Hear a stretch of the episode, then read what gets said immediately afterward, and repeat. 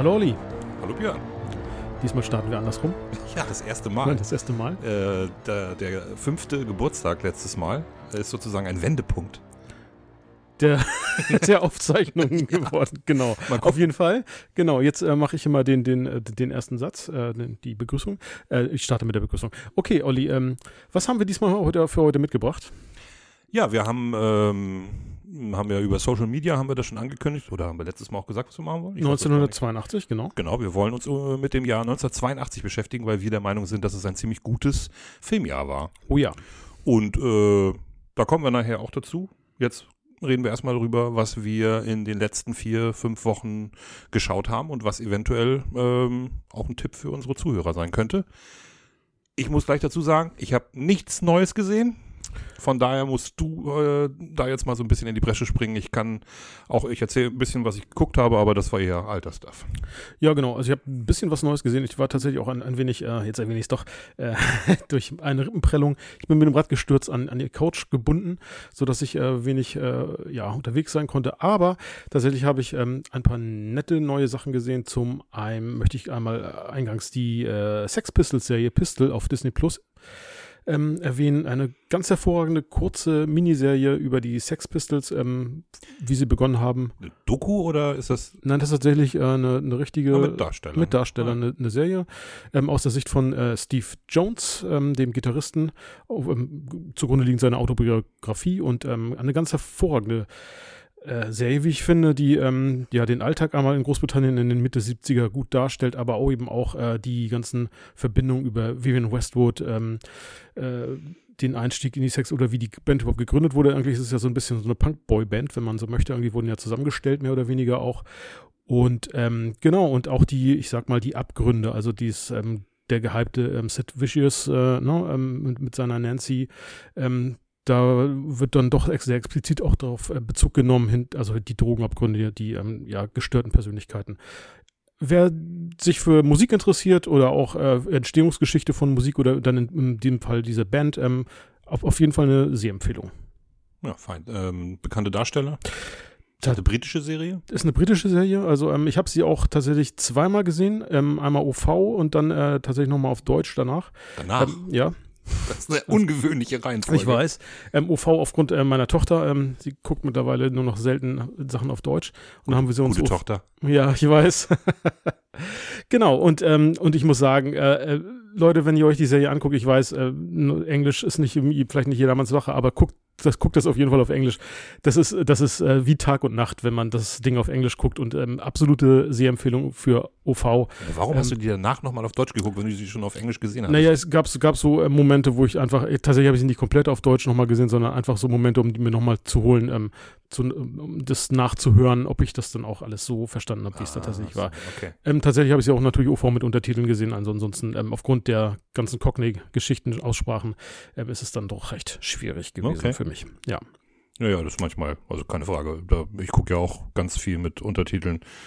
Ähm, wenn man es nicht versteht, was die da vor sich hin nuscheln, kann man es wenigstens lesen. Ja, ähm, da auch ein Beispiel, ähm, der, ich habe den Schauspieler leider jetzt gerade nicht parat, aber der Darsteller von Malcolm McLaren, der ja quasi die, die Band managt, ähm, der spricht in der Originalfassung wirklich dieses ähm, Upper Class English ähm, und das ist so hervorragend gespielt und gesprochen, das äh, kann die deutsche Synchro, die kann da einfach nicht mithalten. Also, Das kann sie meines Erachtens sowieso fast nie, aber also gerade bei, bei Briten, ähm, aber naja, mein Gott.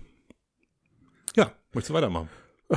die nächste Serie, ähm, dann, oh, ich, also ich habe jetzt zu Ende gesehen, äh, Rings of Power, da lief jetzt am Freitag die letzte Folge. Ein kurzes Review, also ähm, wir hatten, glaube ich, beim letzten schon mal schon drüber gesprochen, es ist ganz tolle Sieg, also man, das, was man sieht, ist wirklich ganz toll und atemberaubend. Ich finde, CGI, man sieht, wo das Geld hingegangen ist. Im Nachhinein betrachtet muss ich allerdings sagen, dass die Charaktere mich wenig mitgenommen haben. Also ich konnte nicht so mitfiebern wie, ähm, ich ähm, schaue jetzt auch parallel House of Dragon, die Charaktere nehme ich einfach mehr mit. Also da ist mehr Dramaturgie in, der, in dem im Geschehen. Und äh, bei Rings of Power finde ich das alles leider, bleibt es alles recht oberflächlich. Auch wenn die sehr bemüht sind, die Geschichte voranzutreiben, aber es hat mich nie so richtig gefangen genommen. Das heißt also, die Charaktere, es gibt einzelne Charaktere, die ich recht gut finde, aber es hat mich nie so gefesselt, dass ich sagen muss oder mitgefühlt habe mit den Charakteren. Ja, das ist leider so. Ja, das ist ähm, schade. Ich habe diesen Eindruck ja nach drei oder vier Folgen auch gehabt und hatte gehofft, dass das ähm, besser wird. Ähm, aber dann habe ich irgendwie die ab, ähm, habe ich dann äh, äh, habe ich die Lust verloren und habe stattdessen einfach lieber mal wieder Stranger Things geguckt und zwar von der ersten Staffel an. Ja. Ja, das erzähle ich gleich nochmal ganz kurz, aber Ja, sollte ich auch nochmal auf den Zettel nehmen. Äh, Mir auf den Zettel nehmen, also Stranger Things, ähm, da hänge ich, glaube ich, ich glaube, ich habe die zweite Staffel abgeschlossen, aber ich sollte es irgendwann mal weiter gucken. ja, also wenn man das mochte, auf jeden Fall. Ich, ja, mochte ich. Genau. Was habe ich noch gesehen? Ähm, ja, Zwischenfazit, aber das, ich glaube, da werden wir noch ein Review machen. Also Andor, ähm, ähm, das Beste an Star Wars Serie, was ich bisher gesehen habe. Für mich äh, in der Entwicklung ganz klassischer Polit-Thriller mit Action-Elementen. Also das großartigste an, im Star Wars Serienformat bisher. Insofern, wer es noch nicht angefangen hat oder noch mittendrin ist oder das gerne äh, anfangen möchte, ähm, verplapper ich mich ein bisschen. Aber ähm, genau, Sehempfehlung, guckt da rein, großartig. Ja, schön. Ja, ich habe, ähm, wie gesagt, eigentlich, ich habe kaum Filme gesehen. Ich habe Stranger Things wieder angefangen bei Staffel 1, da meine Freundin das noch nie gesehen hat und ich gesagt habe, ach wohl, das stimmt nicht ganz. Die hat drei Folgen oder so gesehen und das hat sie nicht abgeholt und hat nicht weitergeguckt. Und ich habe die Okay. ganze Zeit gedacht, aber wieso denn nicht? Ich meine, okay, sie guckt keine Horrorfilme und ähm, das wird ja später schon, ich sag mal, ein bisschen ruppiger. Und das äh, stellt sich jetzt gerade in der vierten Staffel auch fest, dass das äh, durchaus gruselig ist. Ähm, aber ich habe gedacht, da ist alles dabei, was man, was man ähm, mögen kann, wenn man irgendwie so auf äh, Pop-Kulturfilme steht, also wo, wo das alles so ein bisschen zusammenkommt, Musik, Mode, äh, aber dann auch irgendwie die coolen Darsteller und äh, Humor, Spannung. Und äh, ja, also nach ähm, der Hälfte der ersten Staffel war sie dann auch richtig drin und jetzt hat sie Lieblingscharaktere und will unbedingt wissen, wie es weitergeht. Und wir sind in der vierten Staffel, die gucke ich jetzt zum zweiten Mal. Und das ist, ähm, also für mich ist das meine absolute Lieblingsserie der letzten, weiß ich nicht, 15 Jahre oder so. Also Okay. das holt mich jedes Mal wieder ab. Ich äh, bin gerührt, ich muss lachen und bin in Szenen angespannt. Ich habe jetzt die erste Staffel viermal gesehen, die zweite und die dritte jeweils dreimal und die vierte gucke ich jetzt zum zweiten Mal. Ja, und ich nehme an, dass ich das noch ein paar Mal, äh, noch mal ein paar Mal durchlaufen werde, weil wie gesagt, ich liebe die Charaktere über alles. Okay. Alle, also ganz, Shoutout to Maya Hawk. Ich, ich liebe sie. Sie ist einfach nur fantastisch. Habe ich schon wieder fantastisch gesagt. Das wollte ich mir doch abgewöhnen. Das Naja. macht nichts, Olli. Hast du auch Filme gesehen? ja, tatsächlich. Ich war im Kino ähm, Don't Worry Baby. Oh, Darling. Don't Worry Darling, Mit Entschuldigung. Florence Pugh? Mit Florence Pugh, äh, Harry Styles und Chris Pine. Ja. Ja, ähm, ganz, äh, also ich fand den Film okay im, im Nachhinein betrachtet. Also ich fand der Start war ziemlich gut. Leider ähm, ist er dann plottechnisch, äh, glaubt er sich am Ende von diversen anderen Filmen ein bisschen was zusammen. Also man, man kann ihn schauen, aber ich dachte so, ah, fürs Kino, man hätte ich auch streamen können, dachte ich im Nachhinein. Also ähm, dafür hätte es vielleicht gereicht. Aber Florence Pugh, ich finde ich unglaublich und ich bin gespannt, wie sich ihre Karriere noch entwickelt. Das ist eine ganz großartige Darstellerin. Das ist richtig. Ja. Das ist mir schon bei Midsommar sehr, sehr positiv aufgefallen. Da habe ich sie, glaube ich, das erste Mal so richtig bewusst wahrgenommen und ähm, habe da schon gedacht, wow, also was die sich da in dem Film abspielt, das ist fantastisch. Ja, da ist es wieder. ah, Wahnsinn. Ja, egal. Ja, und ähm, ja, ich habe leider auch gelesen, dass der nicht so toll sein soll. Dass, wie gesagt, der Twist, der da am Ende, dass der erstens einmal schon super schnell zu erkennen ist, also Ja. worum es sich da handelt und dass das irgendwie alles zusammengeklaut ist. Ist natürlich sehr, sehr schade. Ich persönlich finde es ja eigentlich schön, wenn mal wieder irgendwelche Thriller mal gemacht werden, weil das fehlt irgendwie. Naja, mal gucken, wenn er im Streaming kommt. Aber wegen der Darsteller ähm, werde ich mir den auf jeden Fall dann noch angucken. Ja, also allein ähm, aufgrund der Darstellerriege lohnt der Film tatsächlich, ja. Und Harry Styles kann spielen. Ja, also ich finde, äh, es ist jetzt kein tiefgründiger, tiefgehender Charakter, ja, aber er kann spielen und man, man kauft ihm das ab, ja. Ähm, ja, aber es ist, äh, ich glaube, andere Darsteller hätten, der- hätten der Rolle vielleicht noch ein bisschen mehr Tiefe verliehen, aber gut, ähm, es ist, wie es ist. Und ähm, Chris Pine fand ich, ich finde, Chris Pine ist ja nicht unbedingt ein super Schauspieler und ähm, aber Also für die, auch kein schlechter Schauspieler. Nein, auch kein schlechter Schauspieler. Ich, ich mag ja seinen Kirk auch. Ja, aber Ja. Naja, wie, wie dem auch sei. Also insgesamt ähm, moderater Film, kann man gucken. Äh, aber ins Kino müsst ihr nicht unbedingt rennen. Genau. Fazit, wir warten sehnsüchtig darauf, wie Chris Pine uns mit dem mit der Dungeons Dungeons Dragons Dragons. Verfilmung verzaubern Oh ja, wird. das wollte ich auch gerade sagen. Also ein Film tatsächlich, auf den ich sehr gespannt bin, Ja. ähm, auch als alter Rollenspieler. Ja, mal gucken. Ja, allerdings mal gucken. Ja, ähm, ich habe tatsächlich ähm, das andere Wort, das ich zu häufig sage übrigens, tatsächlich, aber egal, ähm, ich versuche mich zu bessern. Ähm, ich habe mit meinem Sohn äh, einen Film gesehen, der war einen Abend bei mir und wollte ganz gerne mit mir einen Marvel-Film gucken und dann habe ich es aber geschafft, ihn zu überreden, was anderes zu gucken, weil ich keine Lust auf Marvel hatte und habe ihn gefragt, ob er Lust hat, Tron zu gucken. Mhm. Hatte er nicht so. Weiß nicht warum. Irgendwie wollte er den, ein paar Wochen vorher wollte er den noch sehen, aber jetzt hat er nicht so Bock drauf. Und dann habe ich ihn dazu gebracht, mit mir zusammen zurück in die Zukunft zu gucken. Oh. Und das war sehr witzig. Ähm, wir haben den zusammen geguckt. Er fand das alles total cool. Ähm, als Marty dann in der Vergangenheit ist, da wurde es für ihn ein bisschen langweilig, glaube ich, weil da passiert nicht so viel actionmäßig.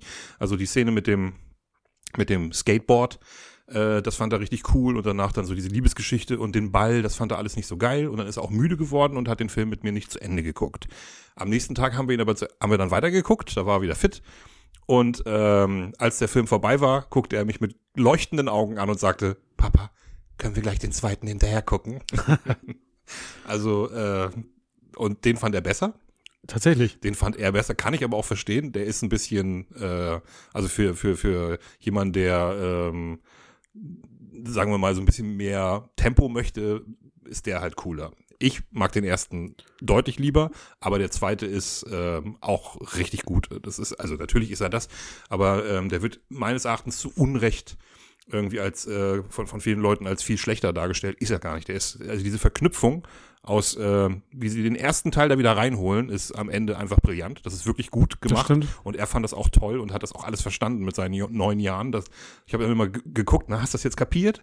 Und er, ja, ja, ja. Und hat, äh, wir, hatten für den dritten leider noch keine Zeit, aber da hat er auch schon richtig Bock drauf. Das wird dann sein erster Western. Ah. Also Western mit äh, West- Anführungsstrichen, ja, ja. aber Ah. Ist ja, ich bin gespannt, wie er den mag. Der ist dann wirklich deutlich sch schwächer, finde ich, als die ersten beiden. Ja, Ähm, aber trotzdem immer noch einfach super unterhaltsam. das stimmt. Und dann musste ich mit den Kindern auch noch diesen äh, Ich einfach unverbesserlich gucken. Da müssen wir nicht drüber reden, der ist ganz nett, aber gegen fast jeden Pixar-Film stinkt der meines Erachtens total ab, weil der, weil er sehr, sehr ähm, gewöhnlich ist und die Pixar-Filme immer noch immer auf so einer Metaebene funktionieren. Und das muss ja auch nicht jeder Film, aber der war nett, aber naja. Ja, hast du noch was geguckt? Ich überlege gerade tatsächlich ähm, sehr viel. Sehr, ich hatte ähm, tatsächlich noch eine kleine Serie, auch auf Disney Plus, The Bear. Ähm, mir fallen jetzt tatsächlich keine wesentlichen Schauspieler, aber es ist eine kleine, nette Miniserie, sechs Folgen auch nur. Ähm, die, Folgenzeiten oder die variieren von 20 Minuten bis zu irgendwie 50, also sehr unterschiedlich. Und es geht tatsächlich darum, dass ein ähm, äh, ziemlich guter ausgebildeter Koch in Chicago ähm, den äh, ja, Sandwichladen von seinem Bruder übernimmt, der hat sich suizidiert und mit dem ganzen Personal klarkommen muss und äh, den Laden ein bisschen auf, auf Struktur und Vordermann und, ähm, und wirklich nette, nette kleines ja, Ensemble-Serie äh, irgendwie äh, mit, mit tollen Darstellern, ähm, netter kleiner Story und, äh, es macht Spaß, den Leuten einfach zuzugucken, ähm, wie sie diesen Laden da ähm, aufmöbeln und irgendwie auf Vordermann bringen, mit den, all den Konflikten, die natürlich dann äh, vorprogrammiert sind. Ähm, absolute Sehempfehlung, The Bear, ähm, wer Lust hat auf äh, mal eine Serie, die abseits von Fantasy oder ähnlichem ist, ganz hervorragend. Das sind ja eigentlich die meisten Serien, aber. Die meisten ja, aber wir, wir, wir, behandeln, Reden, wir reden wir ja oft behandeln ja jetzt schon irgendwie äh, mehr Serien im fantastischen Bereich. Ja, wenn bei uns nicht irgendwie ein Raumschiff durch die, durchs Bild fliegt oder irgendein Monster oder sowas, dann, ja, genau. dann reden wir da eigentlich nicht drüber. Furchtbar. Furchtbar. Aber Nein, so ist es ja gar nicht.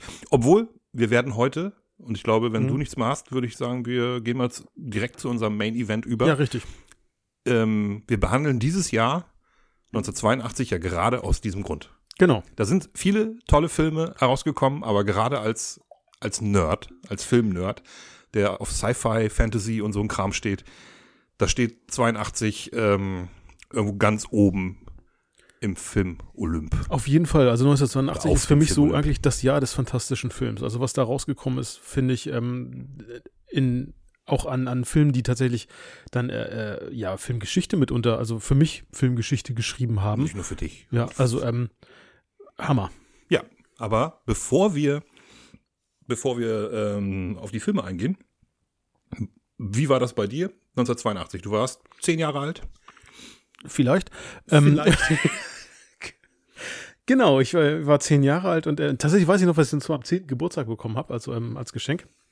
Ähm, den, äh, Irgendwas mit Star Wars. ja, na klar, also äh, hallo, den Snowspeeder von, von Luke, also den, Ja. den Kenner Snowspeeder, ähm, genau. Total klasse, habe mich tierisch gefreut, also es war das Highlight meines 10. Geburtstags so. Ähm, ja, ich kann mich an, an 1982 tatsächlich gar nicht so sehr, ich glaube, bin mir sicher, dass ich, auf jeden Fall habe ich E.T. im Kino gesehen und ich glaube, Oh. Den Drachentöter habe ich auch gesehen. Ähm, Der ist von 81. der ist von 81, kann aber sein, dass bei uns ein 82 paar ins Kino Filme, kam. die wir heute behandeln, sind Ja. in Deutschland auch 82 gar nicht ins Ja. Kino gekommen, ähm, sondern erst 83. Aber ja, es wurden halt äh, 82 produziert und sind Ja. dann 82 in den USA ins Kino gekommen. Genau.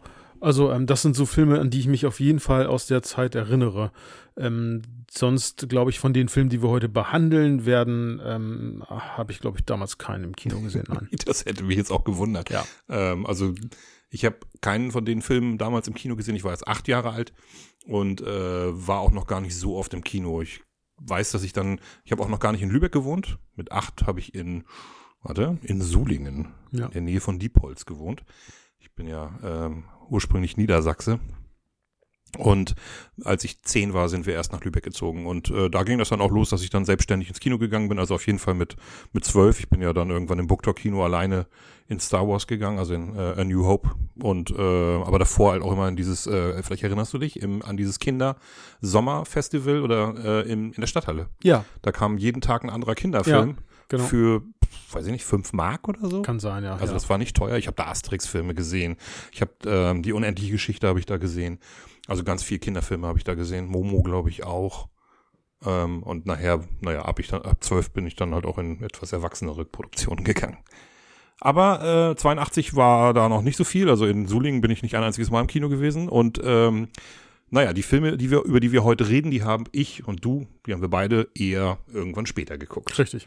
Aber das macht ja überhaupt nichts aus. Äh, der Zauber kam auch äh, später, als man ihn auf Videokassette gesehen hat. Es wäre natürlich richtig geil gewesen, wenn man die damals im Kino gesehen hätte. Und ich habe ähm, letztens ähm, Britta getroffen. Hallo Britta. Ähm, kleiner Shoutout an Britta, die eine sehr, sehr ähm, treue Zuhörerin ist. Äh, und Britta hat erzählt, was für Filme sie damals im Kino gesehen hat. Und ich bin so neidisch.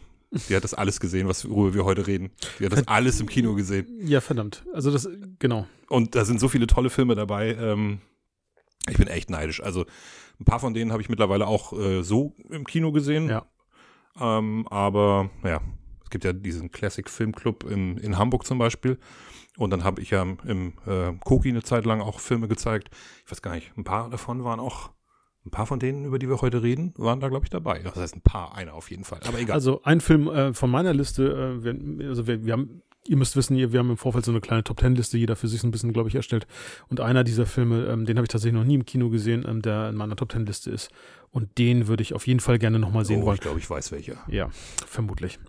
Ähm, nichtsdestotrotz, ähm, aber äh, für mich haben, mich haben die Filme dann über Videokassette trotzdem gefesselt und ich, ich glaube, fast jedem der Filme, den ich dann dort aufgelistet habe, als ich den das erste Mal über den, auch über den Fernseher dann geschaut habe, hat mich sofort gefangen genommen und dachte, wow, was ist das denn? Also das, ähm, ja. Aber da kommen wir sehr viel später zu. Ja. Was heißt sehr viel später? Wir reden jetzt einfach mal ganz allgemein ein bisschen über das Jahr 1982. Ich bin gespannt, ich habe mich tatsächlich sehr wenig vorbereitet und ich bin auf deine, äh, aber wieso denn bloß? ja, Nein, aber ähm, ich will einfach nur mal für alle, die überhaupt gar keine Ahnung haben, was in der Zeit eigentlich los war, gebe ich Ja. einfach mal einen ganz kleinen Überblick. 1982. Helmut Schmidt ist am Anfang des Jahres noch Kanzler. Im Oktober wird er aber von Helmut, Helmut Kohl, Kohl. Abge abgelöst. Genau, Misstrauensvotum und Kohl wird Kanzler, was er dann ja 16 Jahre bleibt. Für alle, die keine Ahnung davon haben, aber die Leute, die in unserem Alter sind, die werden sich äh, mit Schrecken an diese, an 16 diese Jahre an erinnern. diese 16 Jahre erinnern, an diese Tyrannei. Ähm, zwischen Großbritannien und Argentinien entbrennt der Falklandkrieg. Ja. Äh, Argentinien besetzt die Falkland, äh, Falklandinseln und äh, Großbritannien marschiert ein und innerhalb von wenigen Wochen besiegen sie die Argentinier auch. Abgefahren, sowas heute zu hören. Argentinien hat einen Krieg gegen, gegen Großbritannien. Großbritannien geführt, so, also finde ich schon abgefahren. und mutig. Ja, Prince William wird in diesem Jahr geboren. Ah. Der erste Sohn von Prinz Charles und Lady Diana. Kanada wird vollständig unabhängig. Oh. Finde ich auch ganz spannend. Äh, die waren vorher noch, äh, noch deutlich verknüpfter mit äh, äh, Großbritannien und sind seit 82 sind sie wirklich komplett unabhängig, gehören immer noch zum Commonwealth, aber das bedeutet im Grunde genommen nichts.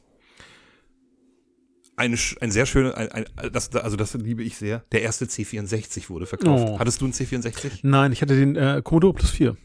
Ding was? Commodore Plus 4. Was war das? Ja, Commodore, also genauso wie der C64, das C steht ja auch für Commodore Ja, 64. das ist mir schon klar. Ja, der Plus 4 war so eine, so eine Art Vorgänger, Light, Billig-Version des 64er.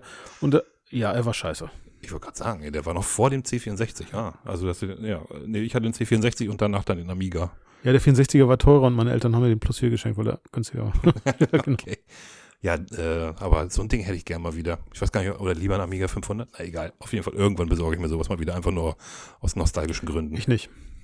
Dann, äh, ganz, ganz witzig, heute, äh, also gerade im äh, Anbetracht der Umstände, wie oft äh, wir und auch du das benutzen heute, der erste Emoticon, heute werden die Emojis genannt, wurde benutzt. Und zwar das ASCII-Zeichen, äh, die ASCII-Zeichen Doppelpunkt, Bindestrich und rechte Klammer. Ah, Also ein Smiley-Gesicht. Das war 1982. Das ist das erste Mal in einer, in einer E-Mail, glaube ich, jemand das, äh, oder wie auch immer, wo auch immer, das benutzt hat. Da wurde, 82 wurden unsere Emojis erfunden. Cool. Damals gab es noch nicht so viel, äh, sag ich mal, ähm, Deutungsschwierigkeiten bei den, bei den Oh, Emojis. ja. Der, der, der war einfach nur lächeln, also lachen, was auch immer. ja, die Interpretationsfähigkeit diesbezüglich lässt ja mittlerweile, also Welten, sage ich. Welten. Gibt aus der eigenen Erfahrung heraus. aus der eigenen Erfahrung ist gut. Es tut mir so leid, Björn. Ja, ich weiß. ich weiß. äh, ist ein Insider. Ja, aber also egal. zwischen Olli, also Olli und ich haben da manchmal, ist egal. Es ist einfach manchmal ganz witzig. Ja, Es ist ganz witzig. es ist ganz Und deine, deine Kinder wissen, wovon ich rede. Ja, auf jeden Fall. Die wissen, ja, wovon ja, ja, ich rede. ja, nein, das wollen wir jetzt gar nicht weiter aufbohren, ja. Kommen wir, äh, gehen wir mal ein bisschen weiter. Der neue Heimatskandal wird vom Spiegel aufgedeckt. Ich weiß nicht, ob du dich daran erinnerst. Dann sprichst du über die Hitler-Tagebücher? Nein, das war später. Nein, nein, nein, nein, nein, die neue Heimat. Neue Heimat waren so Neue eine, Heimat? so eine, so eine äh, Neubau-Geschichten äh, ah, und die wurden, Oh. da wurden irgendwie Gelder veruntreut und so. ja, ja, ja, ja, ja. Jetzt Das ich. war ein Riesenskandal. Habe ich mit acht Jahren noch nicht so richtig äh, wahrgenommen, aber äh, ein paar Leute wird, werden sich daran erinnern. Äh, Nicole gewinnt den äh, Eurovision Song Contest mit dem Lied Ein bisschen Frieden. Hm. Das erste Mal, dass eine Deutsche das gewonnen hat. Ähm, ja, das nächste Mal war dann hier diese Lena Meyer-Landrut, oder? Kann- Inzwischen hat, glaube ich, keiner das gewonnen. Ja, ja, Lena, ich bin. Kein ich, Deutscher, Ich möchte keine jetzt nicht outen, dass ich das jetzt äh, total verfolge, so, aber Ja, ich glaube, auch du nicht, hast recht. Es fällt ja, Ja. dann schon auf, weil es durch die Medien geht, wenn dann mal Ja, wenn man, wenn man Deutscher Es gibt gewinnt. immer nur zwei Oder eine Dinge. Deutsche. Es, es gibt nur zwei äh, Zustände. Entweder werden äh, deutsche Darsteller, äh, nicht Darsteller, deutsche Sänger und Sängerinnen letzte oder sie gewinnen, was deutlich seltener vorkommt. Ja. Was haben wir noch? Äh, oh, ganz, ganz, ganz, ganz, ganz interessant. Die Ärzte und die Toten Hosen gründen sich beide in diesem Jahr. Das heißt, die gibt's beide gleich lang, nur dass die Ärzte sich zwischendurch mal getrennt haben. Die sind ja in den 80ern, haben die sich getrennt und sind dann Anfang der 90er wiedergekommen, größer und besser als je zuvor, obwohl besser, weiß ich nicht, ich liebe die 80er Ärzte, Ja, durchaus. ja, 2000 Mädchen und so eine Geschichten. Wundervoll, ich liebe sie. Und eine traurige Mitteilung, aber haben sich getrennt 1982. Ja, verdammt. No more Waterloo. Ja.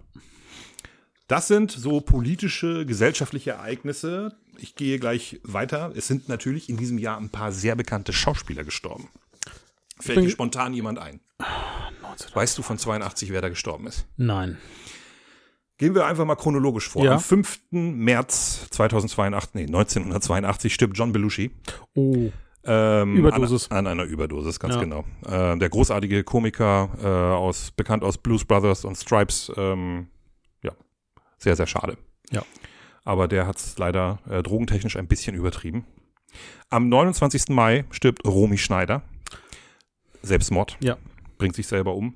Am 10. Juni Rainer Werner Fassbinder, einer der bekanntesten und profiliertesten Regisseure seiner Zeit, auch Überdosis, wenn ich nicht irre. ähm, hatte tatsächlich einen Herzinfarkt und äh, anschließend wurde Kokain, Schlaftabletten und Alkohol Ja. im Blut gefunden. Also hat er diesen Herzinfarkt in Form, also äh, in Folge von Drogenkonsum erlitten. Drogenmissbrauch in dem Fall dann. Am 18. Juni stirbt einer der größten deutschen Schauspieler, Kurt Jürgens. Äh, auch an einer Herzerkrankung. Er hat dann wahrscheinlich äh, zum Schluss einfach äh, immer noch seine Flasche Whisky am Tag äh, weggehauen. Das hat er mal in einem Interview gesagt. Ja, da haben sie Folge drei macht, drei trinkt er nicht mehr, also nur noch eine oder so, hat er gesagt, so sinngemäß. Kurt Jürgens, James Bond Bösewicht gewesen, Schachnovelle Haupt, Hauptdarsteller, also Mhm. super äh, charismatischer, toller Schauspieler gewesen. Äh, am 12. August jetzt ein richtiger Weltstar, äh, Henry Fonda, einer Oh. der größten äh, Darsteller aller Zeiten. Ähm, äh, zur Jahrtausendwende auf Platz 6 der größten männlichen Darsteller der AFI gewählt. Die AFI ist das äh, American Film Institute. Ja. Also da geht es natürlich auch nur um amerikanische Schauspieler, aber wenn man ganz ehrlich ist, wer kann ähm, bei dem Output, den die amerikanische Filmindustrie hatte und die Filme, wer kann da mithalten? Also da Henry Fonda ist einer der größten Schauspieler Ja, aller Zeiten gewesen.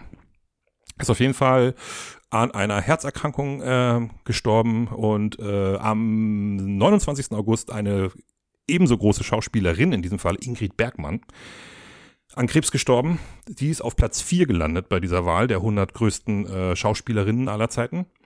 Ähm, dann am, äh, am 14. September Grace Kelly, Ah, der Autounfall. der Autounfall, genau. Ähm, Platz 13 F, äh, der IFI-Liste. Und ähm, ich finde, als ich vor ein paar ähm, Monaten, na, nee, das war jetzt, das war letztes Jahr, glaube ich, ähm, To Catch a Thief gesehen habe, also ähm, na, über den Dächern von Nizza. Ja. Da ist ja diese Szene dabei, wie sie mit Cary Grant im Auto sitzt und, und fährt. Ja. und, und, und total rasant fährt Mhm. und er Schiss hat, dass da irgendwas passiert. Und der absolute Hammer ist, das ist ja wirklich, in dem Gebiet ist der Autounfall passiert. Mhm. In der, äh, irgendwo da auf der Ecke ist dieser Auto, nicht genau an der Stelle, aber in dem Gebiet ist dann auch äh, später der Autounfall passiert. Ja, äh, fantastische Schauspielerin, eine der schönsten Frauen ihrer Generation und total schade, dass sie nicht mehr Filme gemacht hat, weil sie halt den Fürsten Renier geheiratet hat. Aber naja, dafür hat sie aber wirklich äh, einer meiner absoluten Lieblingsfilme, ähm, Das Fenster zum Hof. Wundervoll. Am 4. November der große französische Schauspieler Jacques Tati, Komiker, Regisseur. Ähm, und am 2. Dezember auch noch erwähnenswert Marty Feldman, ein britischer Schauspieler, der zumindest mal bei Leuten, die auch ältere Filme sehen, äh, bekannt ist. Er hat er zum Beispiel spielt er in der Komödie hier ähm, den, äh, den, den äh, Gehilfen von Dr. Franken, Frankenstein. Ja, und ich glaube, dieser denn? König Dotterbart, also wer Marty Ja, Feldman mal gesehen hat im Film, der weiß, wer gemeint ist. Ganz genau. Also er hat ein wirklich prägnantes Äußeres. Genau. Ja. Und ganz kurz auch noch, es sind in diesem Jahr auch ein paar Leute geboren worden, die heute äh, durchaus äh, Bedeutung haben. Zum Beispiel Eddie Redmayne, Hm. der ist also dieses Jahr 40 geworden. Tom Schilling, ich wusste gar nicht, dass der schon so alt ist. Das wusste ich auch nicht. Ich hätte schon jünger 40. geschätzt. Ich hätte den auch deutlich jünger Ja. geschätzt.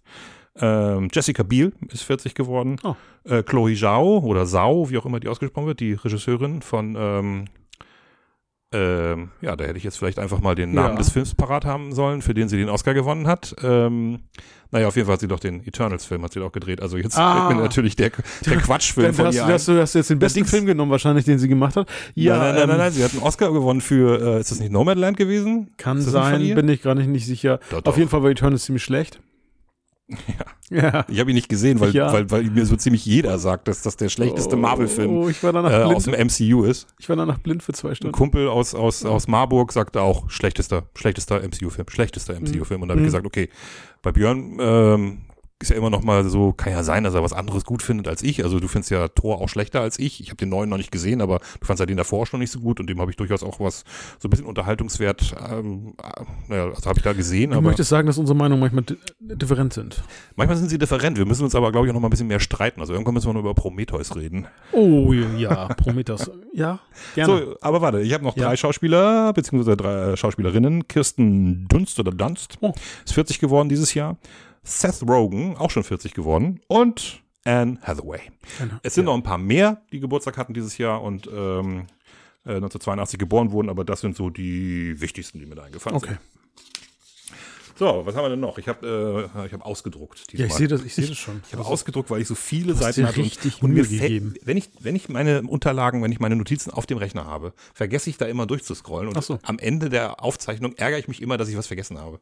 Also ich glaube, das habe ich jetzt wirklich jedes Mal gehabt. Und dieses Mal habe ich gesagt, so, ich druck das aus. Ja. Nicht so ökologisch, aber dafür habe ich definitiv alles, was, äh, naja, Alles, worüber ich reden möchte. Ja, aber es ist toll. Ich, du kannst lesen, das ist fun. Kommen wir zu einem weiteren Filmthema. Ja. Ganz kurz, äh, die Oscars Ja. im Jahr 1982. Vielleicht ganz interessant, was da eigentlich, ähm, was da die Filme waren, die äh, Darsteller. Bester Film? Hast du einen Tipp? Ah, ist zu schwer, oder? Von 81. Von 81. Ich sag, ich sag dir einfach mal, welche Filme nominiert waren. Reds, Jäger des verlorenen Schatzes, Die Stunde des Siegers, Am Goldenen See und Atlantic City. Stunde des Siegers. Richtig. Von David Putten, Putnam. Ähm, wirklich ein sehr schöner Film, wer den nur nicht gesehen hat. Also wirklich gut. Es geht, glaube ich, um die erste Olympiade, wenn ich nicht irre. Also ähm, von 1896. Und äh, die amerikanische oder britische Startmannschaft, ich bin mir gar nicht sicher. Aber ähm, Soundtrack äh, Vangelis, ähm, ganz. Es kommt gleich noch. Achso, Entschuldigung, ich greife Nee, nee, vor. Du greifst nichts Ja. äh, vorweg, aber äh, Vangelis bekommt tatsächlich den Oscar. Ja, Und äh, der hat später nochmal, bekommt er bei uns noch Raum, okay. der gute Herr Vangelis, nicht? Ja, auf jeden Fall. Da siehst du. Ja. Äh, klick, klick, klick, da fällt der Groschen. nee, ähm, Bei tollen Soundtrack. Ganz genau. Ja. Ähm, beste Regie bekommt Warren Beatty für Reds. Mhm. Bester Hauptdarsteller, kurz vor seinem Tod nochmal ausgezeichnet, Henry Fonda Ah, am Goldenen See oder on Golden Pond. Äh, beste Hauptdarstellerin, ähm, seine Partnerin in diesem Film, Catherine Hepburn, Oh. mit ihrem vierten äh, Oscar und damit ist sie dann auch bis heute die Rekordinhaberin. Vier Oscars hat sonst niemand. Dann haben wir beste Nebendarstellerin, boah, das ist John Gilgott für Arthur, kein Kind von Traurigkeit und Maureen Stapleton für Reds. Das ist ähm, nicht, jetzt nicht so spektakulär. Beste Filmmusik hatten wir gerade schon, Vangelis. Ja. Und wie gesagt, da reden wir später nochmal drüber. Äh, ich habe auch noch aufgeschrieben, wer in diesem Jahr den Goldenen Bären bekommen hat. Das war die Sehnsucht der Veronika Voss von Rainer Maria Fassbender, der ja in diesem Jahr dann auch gestorben ist. Ähm, und bester Schauspieler, das fand ich ganz beachtlich, wurde Stellan Skarsgård, 1982. Oh. Der Mann ist heute eigentlich noch ist dicker im Geschäft als jemals. Ja. Äh, Also bei Andor spielt er ja, Ja, auch, ja. spielt er eine Hauptrolle. genau. Und der Mann ist so präsent in den letzten 30 Jahren, 40, also 40 Jahren, äh, aber vor allen Dingen, also ich habe den, boah, der hat so viel gemacht und toll, also toller Schauspieler, ich mag den sehr gerne. Und für dich noch einen, einen habe ich noch rausgesucht, Ja. ganz nur für dich, Finde ich der ex Jupiter, exklusiv an Björn. der Ja. Jupiter in diesem Jahr Na? ging an Jäger des verlorenen Schatzes Ja, von Steven wohlverdient. Spielberg. wohlverdient, ja. Gut, und dann kommen wir mal zu den erfolgreichsten Filmen des Jahres. Ja. Das ist ganz interessant, weil die äh, Charts in Deutschland und in den USA sich grundsätzlich unterscheiden. Deutschland war damals noch ein sehr, ich weiß gar nicht, wie das heute ist, aber äh, so viele erfolgreiche deutsche Filme gibt's ja gar nicht. Aber wenn dann mal ein, wenn dann mal ein, äh, wie heißt der hier? Oh Gott, wie heißt der noch? Till Schweiger-Film kommt, sind der, landet der ja meistens auch irgendwo in den ersten drei Plätzen. ja, leider. Und damals war das aber auch äh, sehr international in den Top Ten und sehr interessant. Ähm, wir fangen mal an, der Bomber. Das war Bud ein Spencer? äh, Bud Spencer Film, ganz Ja. genau, auf Platz 10. Am Anfang war das Feuer von äh, Arnaud. Jean-Jacques Arnaud. Genau, von Arnaud, äh, französischer Film. Auf 8 Mad Max 2, der Vollstrecker, der ist von 81, der Film. Großartig. Äh, Der auf, beste Mad Max-Film, wie ich finde. auf Platz 7 Pink Floyd, The Wall. Oh. Auf 6 Porkies. Den habe ich nie gesehen. Ich auch nicht. Das ist irgendwie so eine amerikanische Komödie, die in den, äh, die in den USA witzigerweise auch auf Platz 6 gelandet ist und dass der so bedeutsam war in, ich, in glaube, den USA recht, und in recht Deutschland. schlüpfrig auch. Ne? Also ist Ja, ja, genau. Das ist, glaube ich, irgendwie so ein bisschen, ich will nicht sagen Eis am Stiel aus den USA, aber ja, irgendwie. aber in die Richtung. Auf Platz 5 Mrs. Brisby und das Geheimnis von Nim. Ja. Auf Platz 4 Conan der Barbar in Deutschland. Auf Platz 3 der gezähmte Widerspenstige. Mit Adriano Celentano. Ja. Die Version, ja, ja. Okay. Auf Platz 2 der Profi Jean-Paul Na, Belmondo. Ja. und auf Platz 1 wie überall auf der Welt E.T. E.T. Und der Unterschied, in den USA lief es ein bisschen anders. Das schönste Freudenhaus in Texas auf 10. Nie Den gehört. kenne ich auch nicht, kenne ich überhaupt nicht. Als ich das gesehen habe, dachte ich, hä, was ist das denn für ein Film? Ja. Poltergeist auf 9, Ja. nur 48 Stunden auf 8, Star Trek 2 auf, auf 7, Porkies auf 6, Rocky 3 auf 4, äh, auf 5, Rambo auf 4, äh, ein Offizier und Gentleman auf 3, Tutsi auf 2 und E.T. auf 1. Ganz Wo interessant. du das gerade gelesen hast, fällt mir auf, dass mir tatsächlich ein Film äh, durchgegangen ist. Nämlich tatsächlich nur 48 Stunden. Der ist hier durchgegangen. Ja, den, den habe ich, ähm, Der ist hier durchgegangen. ja. Ich habe ihn, ich hab ihn verloren auf dem Weg meiner. Auflistung. Genau. Gut, und bevor wir zu unserem persönlichen Ja. Top 10 äh, Filmen dieses Jahres kommen, noch einmal ganz kurz, äh, wofür war 82 auch noch berühmt? Michael Jacksons Thriller ist rausgekommen und ähm, ist bis heute das erfolgreichste Album aller Zeiten. Ja, und der Start einer recht äh, umfangreichen, grandiosen Popkarriere, würde ich Nur meinen. das war ja nicht der Start. Das, die, ja, das er Album war schon davor. vorher in den 70ern, klar, aber jetzt so als Solo-Künstler. ähm, Nö, das Album davor war auch schon. ha- Hat er ein Album davor? Soweit ich weiß, ja. Nicht, Ah, verdammt. nicht Off the Wall oder so? Hm, Echt? Also alle Michael Jackson-Fans draußen mögen mir jetzt verzeihen. Ich glaube Ja, nicht, dass ich glaube nicht, dass das sein, sein Debütalbum war. Aber wenn Keine doch, Ahnung. dann okay. Ja, sorry. Also ich bin jetzt tatsächlich nie der super Michael Jackson-Fan gewesen. Insofern, äh, man möge es uns nachsehen. Und die Scorpions haben Blackout rausgebracht. Super. Ich dachte, ich sage auch noch mal was über die Rockmusik. Ja. Rockmusik war damals noch nicht so wichtig, hatte ich das Gefühl. Äh, die Rockmusik, die da stattfand, war Toto. Die haben ihr Album 4 rausgebracht und äh, naja, Duran Duran haben Rio rausgebracht, was immer Ja. noch ein gutes Album ist. Das stimmt. The Cure Porno Pornography, das ist auch ein super Album. Naja. Aber, und The Clash, Combat Rock. Ja. Und dann ganz kurz auch nochmal TV-Serien, die in diesem Jahr gestartet sind. Auch ganz interessant, denn da sind ein paar sehr, sehr gute Serien dabei. Cheers ist 82 äh, gestartet, Oh ja. äh, lief bis 93. Family Ties, Mhm. äh, wo wir vorhin schon über Zurück in die Zukunft gesprochen hatten. Das war ja die, äh, der Start der Karriere von Michael J. Fox. Ich in Deutschland hieß die Oh, äh, gar nicht. Familienbande. Ja, stimmt. Knight Rider lief vier Jahre. Oh Gott. 82 ging das so. Ich habe das wirklich nie so richtig gesehen.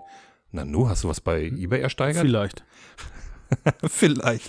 Äh, ich weiß nicht, ob du die Serie kennst. Allo, Allo. Eine britische Comedy-Serie, die äh, im besetzten Frankreich spielt.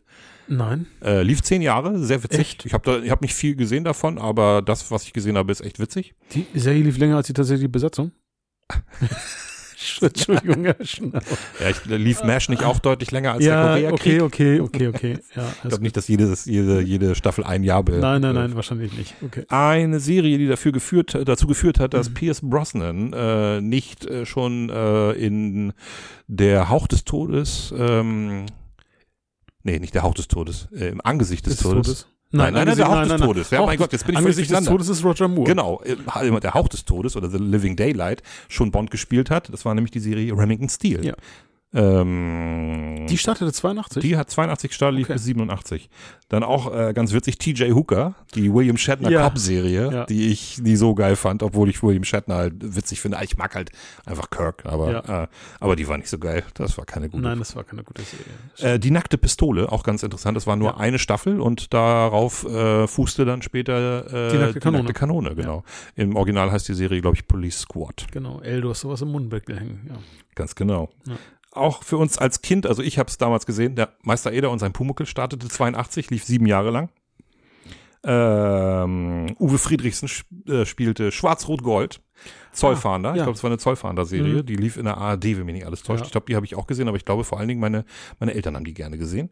Und äh, Manny der Libero lief in dem Jahr. Miniserie, die nur 82 lief. Das war diese ZDF-Miniserie, Ja, ich die da weiß, immer mit, lief. mit äh, Tommy Orner. Tommy Orner, ganz ich genau. habe es nie gesehen. Ich habe es auch nicht gesehen. Ich, habe dann später, Fußball hab ich, hat mich nie wirklich richtig begeistert. mich hat das auch nicht, äh, ich habe dann später diese, diese äh, Serie mit Patrick Bach und ähm, Silas, das habe ich gesehen. Und Genau. dann lief noch so eine andere Serie, Patrick Packard hieß die Serie. Ja, Das war so, da ging es darum, dass dass irgendwie ähm, Obst und Gemüse in, in auch in äh, Gegenden, wo es friert, angebaut werden kann. So eine geheimnisvolle Formel und so, die war ganz cool.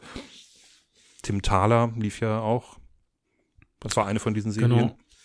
Und auch hier diese Serie mit der, oh, wie hieß das mit der Balletttänzerin? Anna. Anna, genau. Ja. Die vor ein paar Jahren verstorben ist, die Scha- Schauspielerin. Ist sie verstorben? Ja, die ist, die ist gestorben. Ui. Ich weiß gar nicht genau, woran. Das, Das hat man auch mal tatsächlich ganz gern gesehen, aber gut. ich weiß das gar nicht mehr. Habe ich das damals gesehen? Ich glaube nicht. Nein, ich auch Mich hat, mich hat Ballett Ich- nicht so interessiert, glaube ich. Ist- Ja. Gut. Das war 1982. Und jetzt kommen wir zu unserem Unserem persönlichen Thema, genau. Unserem Unser persönliches Ja. 1982. Möchtest du anfangen oder soll ich? Ich würde sagen, du gibst mal den Start, damit ich ein bisschen reinkomme, danke. Okay, auf Platz 10 meiner Top-Filme Ja. im Jahre 1982. Nur 48 Stunden. Ah, ich hasse dich, ich hasse Ich dich. musste gerade schon ein bisschen schmunzeln, als du sagtest, der ist dir durchgerutscht. Ähm, dafür, äh, ja, also äh, wer ihn nicht kennt, äh, Nick Nolte, Eddie Murphy, ähm, ich, damit ist Nick, äh, nicht Nick Nolte, damit ist Eddie Murphy äh, so richtig ähm, äh, durch die Decke gegangen. Also das war noch vor Beverly Hills Cop. Ja. Und dieses äh, ungleiches äh, Cop-Duo, also Eddie Murphy spielt keinen Cop, sondern tatsächlich jemand, der aus dem Knast kommt, ein Gangster, der, der Nick Nolte, der den Cop spielt, dabei helfen soll, einen sehr ähm, ähm, brutalen Gangster zu schnappen, beziehungsweise ein Gangsterpärchen ein, ich glaube, so ein, so ein, so ein ähm, indianischstämmiger Genau, und, Und dann James Remar und, spielt- Genau, spielt den, den, ja, den, den echt Hauptantagonisten. den Antagonisten und äh, sehr witzig. Es gibt schon diese, diese typischen Eddie Murphy-Momente, wo er, wo er dann irgendwie äh, sich verstellt, also irgendwie so eine, so eine, die Leute veräppelt mit irgendwas. Das ist, äh, in der Film ist noch ein bisschen ernster als nachher äh, Beverly Hills Cop. Das wird nicht ganz so auf die, auf die Spitze getrieben, aber ich mag den Film schon sehr, sehr Ja. gerne. Guter Film. Ein sehr guter Actionfilm, finde ich. Äh, ähm, genau, und äh, ist ja auch, oh, warte mal, wer Regie hat. Ähm, ich komme gleich drauf, ich komme gleich drauf, verdammt.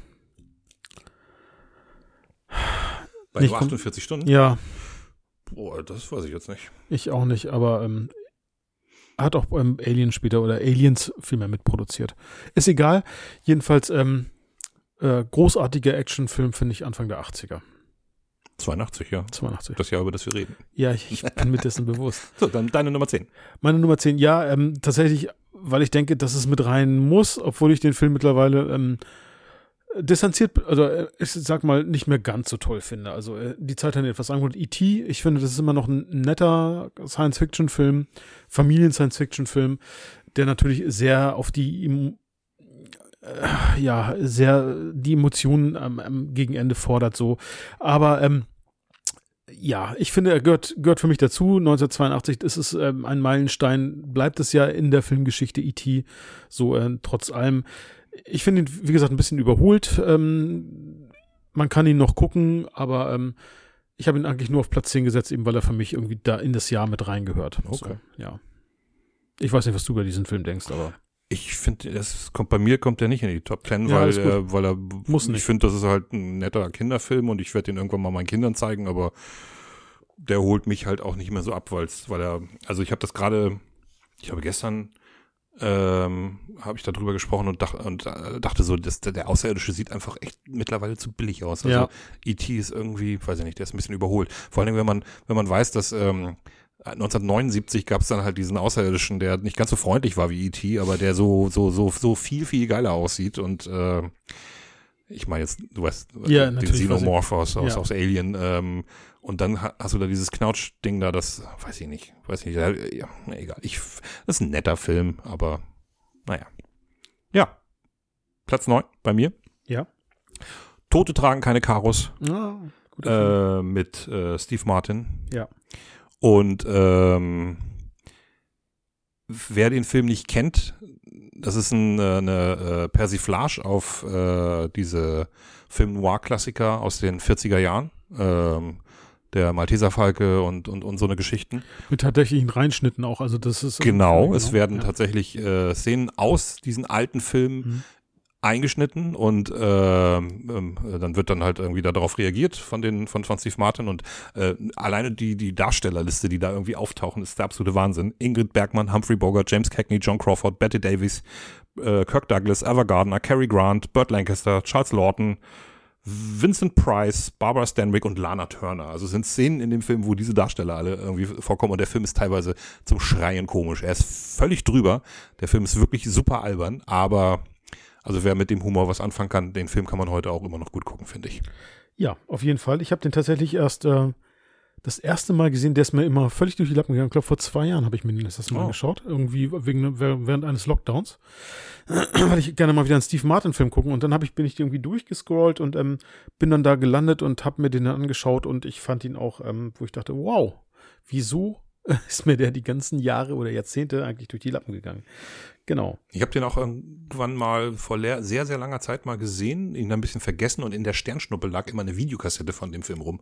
Der wurde immer so als, äh, wenn DJs aufgelegt haben, konnte man den ganz gut als Hintergrund, äh, visuelle Hintergrundbemalung konnte man den so ein bisschen zeigen. Und dann Ja. habe ich mir den einfach mal mitgenommen und habe mir den mal angeguckt und äh, ja, wie gesagt, seitdem liebe ich ihn. Okay. Ja, meine Nummer 9, äh, tatsächlich auch ein Film ähm, von 1982, äh, den ich auch tatsächlich dieses Jahr das erste Mal in meinem Leben gesehen habe. Ähm, Sophies Entscheidung. Ich habe den vorher noch nicht. so. Ich glaube, das tatsächlich mal irgendwie aufgepoppt durch ein Gespräch, das wir hatten. Und ähm, Meryl Streep in der Hauptrolle, ich glaube, für die Rolle hat sie sogar einen Oscar bekommen. Ihren ersten Oscar. Genau, ihren ersten Oscar, genau. Ähm, Mit- weitere Rollen. Kevin Klein, Peter McNichol, den man, ähm, den ich da eigentlich bisher eigentlich nur aus dem Drachentöter und ich glaube Ghostbusters 2 wirklich wahrgenommen habe. Ähm, äh, in dem Film geht es tatsächlich, ähm, ja, es ist ein Drama ähm, und äh, das spielt, glaube ich, irgendwo in den USA in den, keine Ahnung, 40er, 50er Jahren. Und es geht um Sophies Choice, also Sophies Entscheidung. Ähm, es geht im Grunde darum, ähm, gespielt, also Sophie wird gespielt von, von Meryl Streep, ähm, eine Entscheidung, die sie im KZ äh, getroffen hat. Ähm, was ihre beiden Kinder angeht. Ähm, ich möchte da nicht spoilern, aber wer den Film sich einmal anschauen möchte, auf jeden Fall sehr Empfehlung.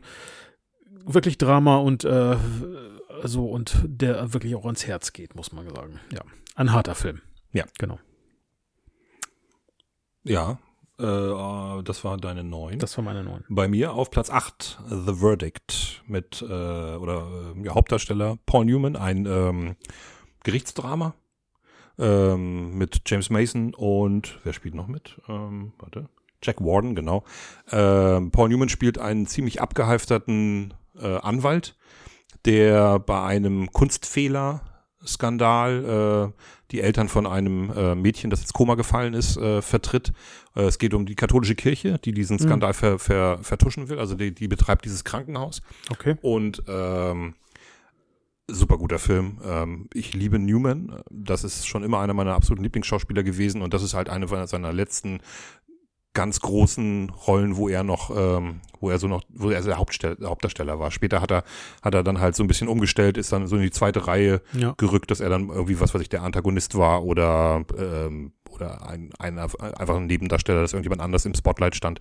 Aber da ist er noch ganz klar der Star und spielt fantastisch, hat ähm, eine Oscar-Nominierung bekommen.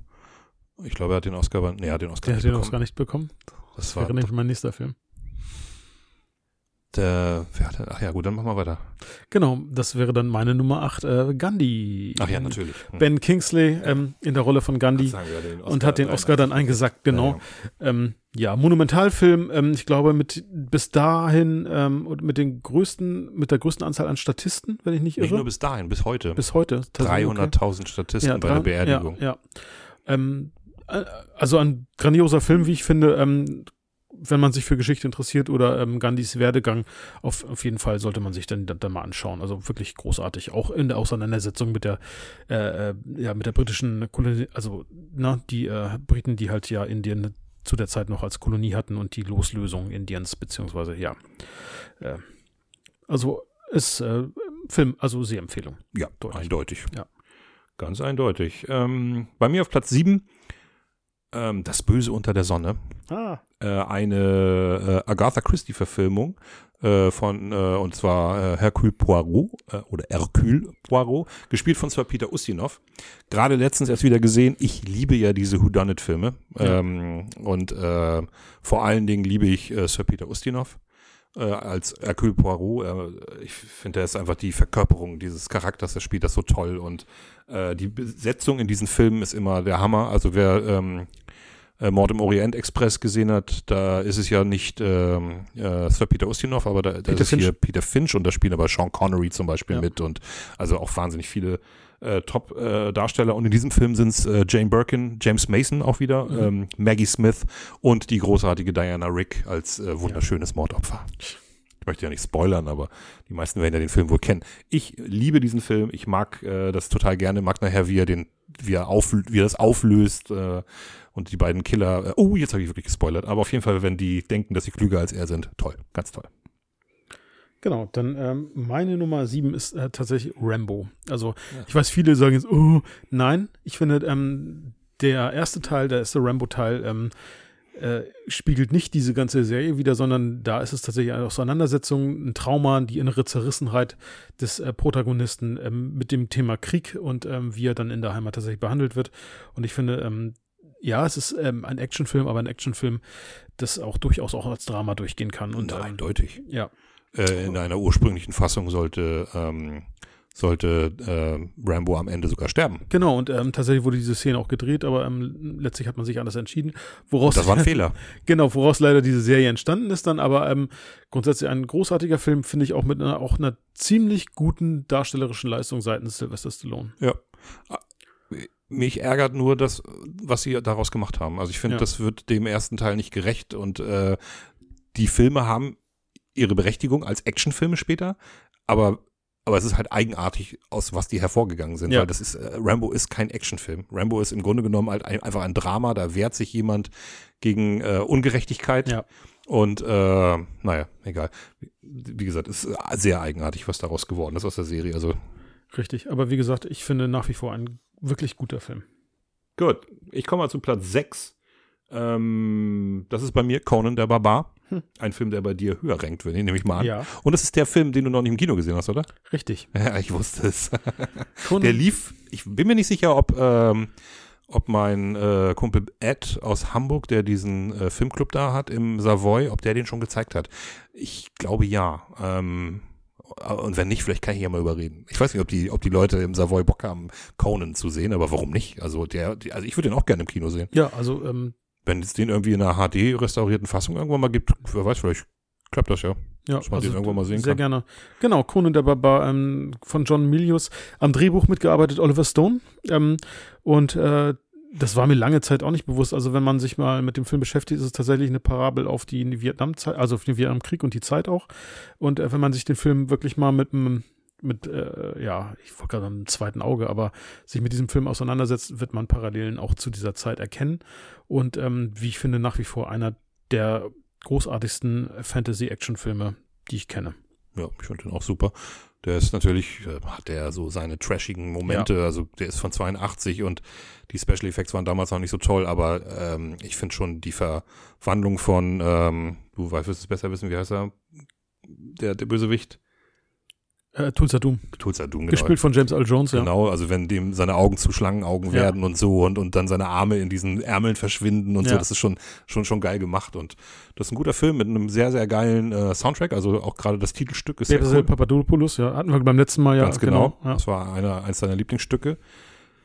Diese, diese Kriegstrommeln Ja. und dieses epische, also ich finde den auch immer noch toll. Auch da ist eine Serie, die dann leider gleich mit dem zweiten Teil massiv in den Keller geht. Ja, Und auch mit allen Remakes oder so, die da gemacht wurden. genau. Also, ja, leider sehr. Ja, kommen wir zu deiner sechs. Ähm, meine sechs ist wahrscheinlich bei dir irgendwo höher gerankt, äh, Poltergeist. Ja, gleich auf dem nächsten Platz. Das ist doch aber ganz gut, dann müssen wir da gar nicht äh, weiter, also dann haben wir den praktisch synchron jetzt. Ja, okay. Ja, Poltergeist von. Fuck. Ja, Jetzt habe ich Wortfindungsstörung. ja, ähm, äh, ist es ähm, äh, Joe Da- Dante? Nee, das ist ja der Typ, der Gremlins gemacht hat. Gremlins. Nee, nee, nee, nee. Oh, Himmels Willen, das kann doch nicht mein Ernst sein. Fällt mir aber auch nicht ein, aber habe ich jetzt auch nicht, habe ich auch tatsächlich nicht. Äh, Egal. nicht, Jedenfalls, äh, äh, an, angeblich soll ja auch Steven Spielberg teilweise daran gearbeitet haben. Produziert hat er Produziert auf jeden auf jeden Fall, aber er soll auch teilweise Regie geführt haben. Wird gemunkelt. Wie auch immer, jedenfalls finde ich ein, ein Horrorfilm, ein erstklassiger Horrorfilm aus der Zeit und äh, wie ich finde, bis heute prägend eigentlich fürs, fürs Genre mit. Das war mein erster Gruselfilm, den ich von Anfang bis Ende gesehen habe. Ja. Und äh, ich muss mich auch mal jetzt bei, in aller Form bei meinem Bruder entschuldigen. ähm, wir haben vorher, es war wirklich so, wir haben vorher, als ich weiß, dass wir Orca geguckt haben, Orca der Killerwahl. Und äh, als der erste da weggefressen wird, Ja. haben wir, habe ich zu meinem Bruder rüber geguckt und habe gesagt, äh, wollen wir den nicht lieber ausmachen? Und er, ja. Und haben wir den ausgemacht.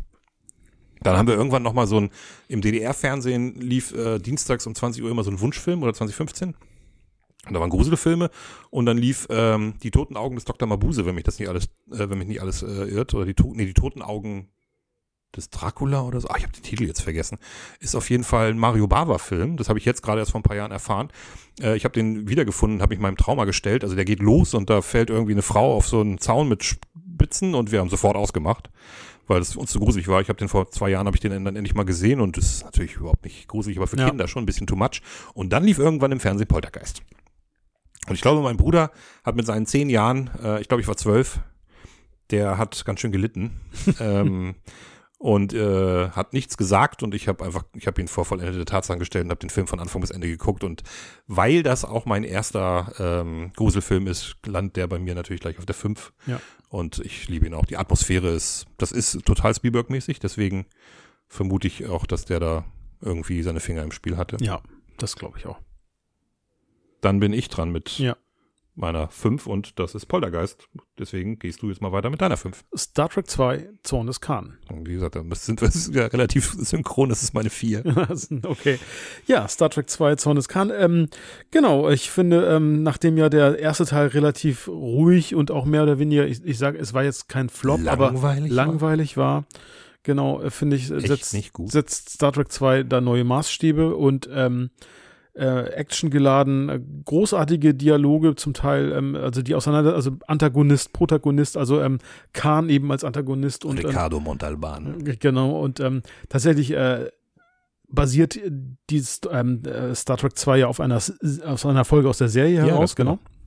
Und äh, und äh, die Action-Momente oder dann auch das Duell gegen Ende und äh, es ist einfach für mich einer der besten Star Trek-Filme tatsächlich. Ja, ja eindeutig. Ja. Ich habe letztes Mal auch drüber gesprochen, wo wir jetzt, wo wir, ähm, um noch wieder den Bogen zur letzten Folge zu spannen, ja. da war der Jerry Goldsmith.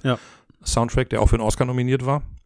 Und äh, in dem Jahr dann, am, im nächsten Jahr. Und äh, hat er den nicht sogar gewonnen? Das weiß ich gerade nicht. Oh, weiß ich nicht. Aber egal, war auf jeden Fall nominiert. Und ähm, ja, also richtig guter Star Trek, ähm, die äh, Sterbeszene, also jetzt wirklich, sorry, Spoiler Alert, aber wer den Film noch nicht gesehen hat, also das ist eine der berühmtesten Sci-Fi-Sterbeszenen, also wenn Spock stirbt. Ja. Uh, the needs of the many outnumber the needs of the few. Wow. Ich muss, ich muss, also jedes Mal habe ich eine Träne im Augenwinkel. Das ist einfach, es ist einfach stark und äh, ich liebe die Charaktere. Das ist meine, eine meiner ersten äh, TV-Erfahrungen als Kind und, und ich liebe die Crew und ich kriege jedes Mal eine Gänsehaut. Genau. Einfach ein toller Film. Ja, der landet bei mir auf der 4. Ja. Deswegen können wir gleich weitermachen. Nämlich mit deiner 4. Ja, Moment, ich, ich habe das ja, genau, meine 4 wäre dann Tron. Stark, das ist meine drei. Ja. ich bin, irgendwas muss da jetzt gleich dazwischen kommen, was, was, was, äh, was, was ich nicht habe. Genau. Ja, bin gespannt. Tron, ein Disney-Film, aber ähm, ein ziemlich guter Disney-Film mit Jeff Bridges in der Hauptrolle. Ähm, genau, ähm, wo es eigentlich darum geht, dass äh, ja sich Menschen in, im Computer oder als, als Programme wiederfinden, als Software oder Anwendungen und ähm, ja, ich finde, der Film setzt einfach äh, äh, Maßstäbe, was, was äh, Tricktechnik in der Zeit auch angeht. Also den fand ich, ähm, ich als, als Kind, als ich den gesehen habe, ich glaube, den habe ich tatsächlich auch im Kino gesehen. Ich war äh, schwer beeindruckt ähm, ähm, und äh, ich fand ihn einfach, also er, er ist prägend für mich einfach geblieben bis heute, muss ich sagen. Also ähm, Tron zählt für mich einfach zu diesen Science-Fiction-Klassikern auch einer meiner absoluten Lieblings-Science-Fiction-Filme ja. bis heute. Ich kann den immer wieder sehen. Ich äh, liebe diesen äh, schlitzohrigen äh, Jeff Bridges-Charakter. Ja. Also der, äh, wie heißt er denn? Ach, fällt mir jetzt nicht ein. Flynn. Ja. Flynn, genau. Bruce Boxleitner als äh, Tron. Mhm. Also es gibt ihn auch in der Realität. Das ist, da ist er der Kollege, der ehemalige Kollege von, von, von, von Jeff Bridges, also von Flynn. Und äh, im, im, im Computer ist er Tron. Ganz toll. Also ich mag, mag den. Also mein Telefon hieß eine ganze Zeit lang Master Control Unit oder Master Control Program, MCP, genau. Ja. Naja. Ja, cool. Das ist meine drei. Das Können wir zu deiner drei kommen und ich nehme an, das ist jetzt meine zwei. The Sing, das ja, Ding aus einer anderen Welt. Das ist meine zwei. Bei mir ist mit, alles. Und natürlich, ich weiß auch schon, was bei dir nachher auf der zwei ist. Muss dann ja Conan sein. Mit Kurt Russell, ja, genau. Ja, äh, ja äh, finde ich, ähm, ja, auch ein Sci-Fi-Horror, ähm, der bis heute unerreicht ist. So. Ja. Also ähm, großartig. John Carpenter. Genau. Ist, ist ein Remake von Das Ding aus einer anderen Welt aus den 50er Jahren. Ähm, wobei sich tatsächlich, glaube ich, äh, was ich mal gelesen habe, ähm, jetzt die, das Remake tatsächlich dichter, es gibt tatsächlich eine Romanvorlage und sich dichter an diesem Romanvorlage oder ähm, ursprünglichen Drehbuch oder so hält. Also ja, ist, gibt's ja. eine Romanvorlage? Ich weiß, dass ja. äh, Alan Dean Foster, der Typ, der ja. äh, diese Filmbücher geschrieben hat, auch äh, das Ding aus einer anderen Welt geschrieben also hat. Also ich meine mal gelesen zu haben, dass es da eine Kurzgeschichte gibt, auf der eine Geschichte, Geschichte basiert ja, und ja, ja. Also kein Roman, aber eine Kurzgeschichte, Short Story ähm, und genau und äh, das soll ja, also sich, sich dichter, eben diese Gestaltwandler-Geschichte, das, ähm, das war halt in den 50er Jahre Film, was ein Monster, das äh, klar erkennbar und definierbar war und äh, im Remake jetzt, also in dem Film von, von 1982, ist es dann ja, äh, kann das äh, Wesen ja verschiedene Gestalten annehmen und wird damit auch eben deutlich unberechenbarer. Und es ist, also die, die äh, Szene, wenn dem Arzt da die Arme abgebissen werden und der Kopf da an dem Tisch runter, runterschmiert und so, wow, das sieht bis heute echt immer noch eklig aus. Ja, es ist ziemlich, ziemlich eklig, genau. Geile, pragmatische äh, Effekte, äh, die, an die man heute äh, mit was weiß ich was wie CGI einfach nicht rankommt. Das sieht ja. einfach, ne, klar sieht das ein bisschen Pappmaché und, und was hatte ich gelesen? was haben sie da gemacht? Oh, was war denn das? Irgendwie Kaugummi in der Mikrowelle er, erhitzt oder so. Und das zieht sich dann so, das ist also ganz, ganz, ganz äh, witzig, was die da für, für, für Mittel benutzt haben, um diese Effekte darzustellen. Aber ein ganz toller Film mit einem hervorragenden Kurt Russell, einer der besten Bärte aller Zeiten. Ja, ich, arbeite dran. McGrady oder Mc, heißt er McGreedy? McGreedy. McGreedy, McGreedy. Äh, bis heute, ähm, ich nenne meinen immer McGready, aber war, das war kurz nachdem ich den Film das erste Mal gesehen hatte oder das Buch gelesen habe, ist, bis heute ist das einer meiner meiner Game-Namen, wenn ich irgendwo, wenn mir irgendjemand irgendwie ein Mac, also bei irgendeinem Spiel einen McReady äh, oder McReady sieht, dann bin das vielleicht ich. Okay. Tatsächlich ähm, gibt es auch ein Prequel aus den 2010ern, glaube ich, mit, mit Joel Edgerton in der Hauptrolle, ähm, dass diese Vorgeschichte, also es wird ja an, äh, am Anfang der Geschichte erzählt, so ähm, von der norwegischen Station da in der Antarktis, also wer die Geschichte kennt, weiß, was ich meine. Und äh, ich habe das Prequel gesehen und ich finde, das ist durchaus sehbar. Ähm, auch da ähm, kann man die tatsächlich nahtlos gucken und ähm, ich finde es erstaunlich, wie viel Mühe sich ähm, die Leute gemacht haben, die das Prequel gerade am Ende, also um diesen nahtlosen Übergang auch zu schaffen. Mit dem Hund, ne? Mit dem Hund. Das mhm. fand ich tatsächlich sehr. Der infizierte Hund ja, aus dem das fand ich, ähm, norwegischen, auf den, aus dem norwegischen Camp. Ja. Und das hat zumindest gezeigt, wie sehr die auch diesen Film eben, eben dann auch verehren. Also das fand ich tatsächlich sehr nett zu sehen. ja. ja auch ein geiles Ende. Das Ende ist richtig, richtig cool. Also bei mir ist äh, der auf Platz zwei deswegen brauchen wir nicht weiter drüber reden. Und auch bei dir auf Platz zwei ist Conan, Conan der, der Barbar. Barbar. Müssen wir auch nicht mehr groß drüber reden. Richtig. Deswegen habe ich jetzt die große Ehre, unsere gemeinsame Nummer, Nummer eins äh, äh, Kunst zu tun. Was kann es sein? Ja, was kann denn das wohl sein? Wir haben das ja schon so ein bisschen angedeutet, ja. äh, als wir vorhin äh, über Vangelis gesprochen haben. Ähm, der beste Film des Jahres 1982 und einer der besten äh, Filme aller Zeiten. Und ich sage nicht Sci-Fi-Filme, ich sage einer der besten Filme aller Zeiten.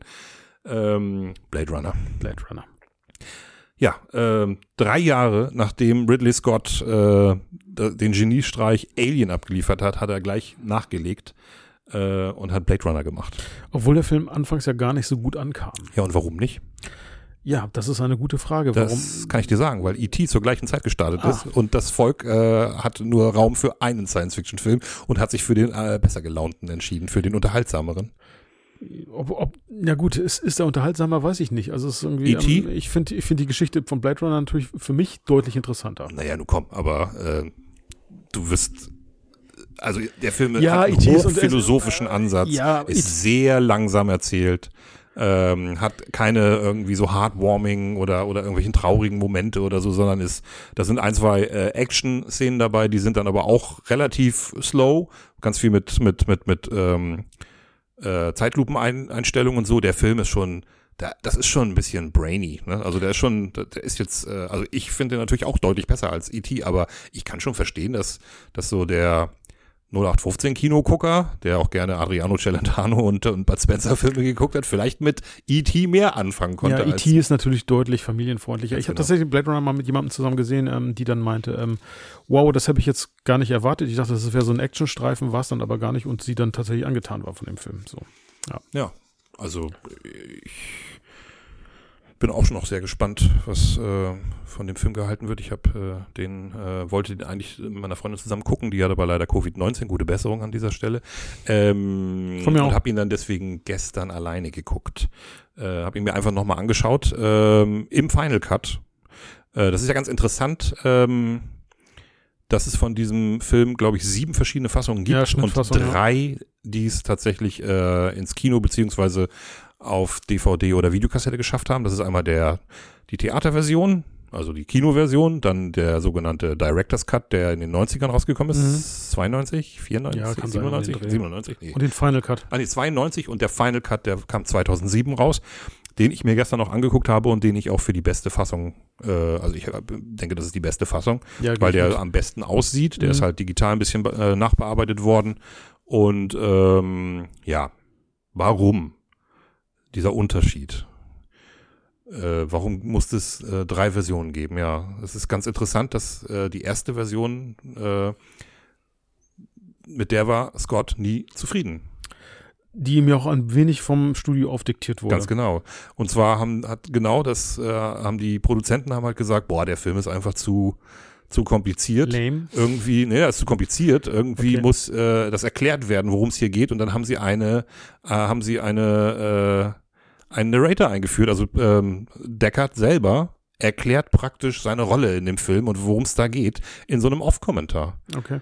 Und äh, das ist ja schrecklich. Also ich habe die Version auch mal gesehen, aber ich kann mich an die gar nicht mehr erinnern, äh, weil ich einfach seit 92, also da war ich ja auch erst 18, also da, ich weiß nicht, wann ich den zum ersten Mal gesehen habe, aber ich kenne fast nur, äh, also kenne eigentlich nur die, den, den, den Director's Cut und den Final Cut. Ich kann mich gar nicht mehr wirklich dran erinnern, dass ich den, die Kinoversion gesehen habe. Und ich habe mir jetzt aber das andere Ende halt mal angeguckt. Das ist ja fürchterlich. Das ist ja viel besser. Also der, der Director's Cut ist ja viel geiler.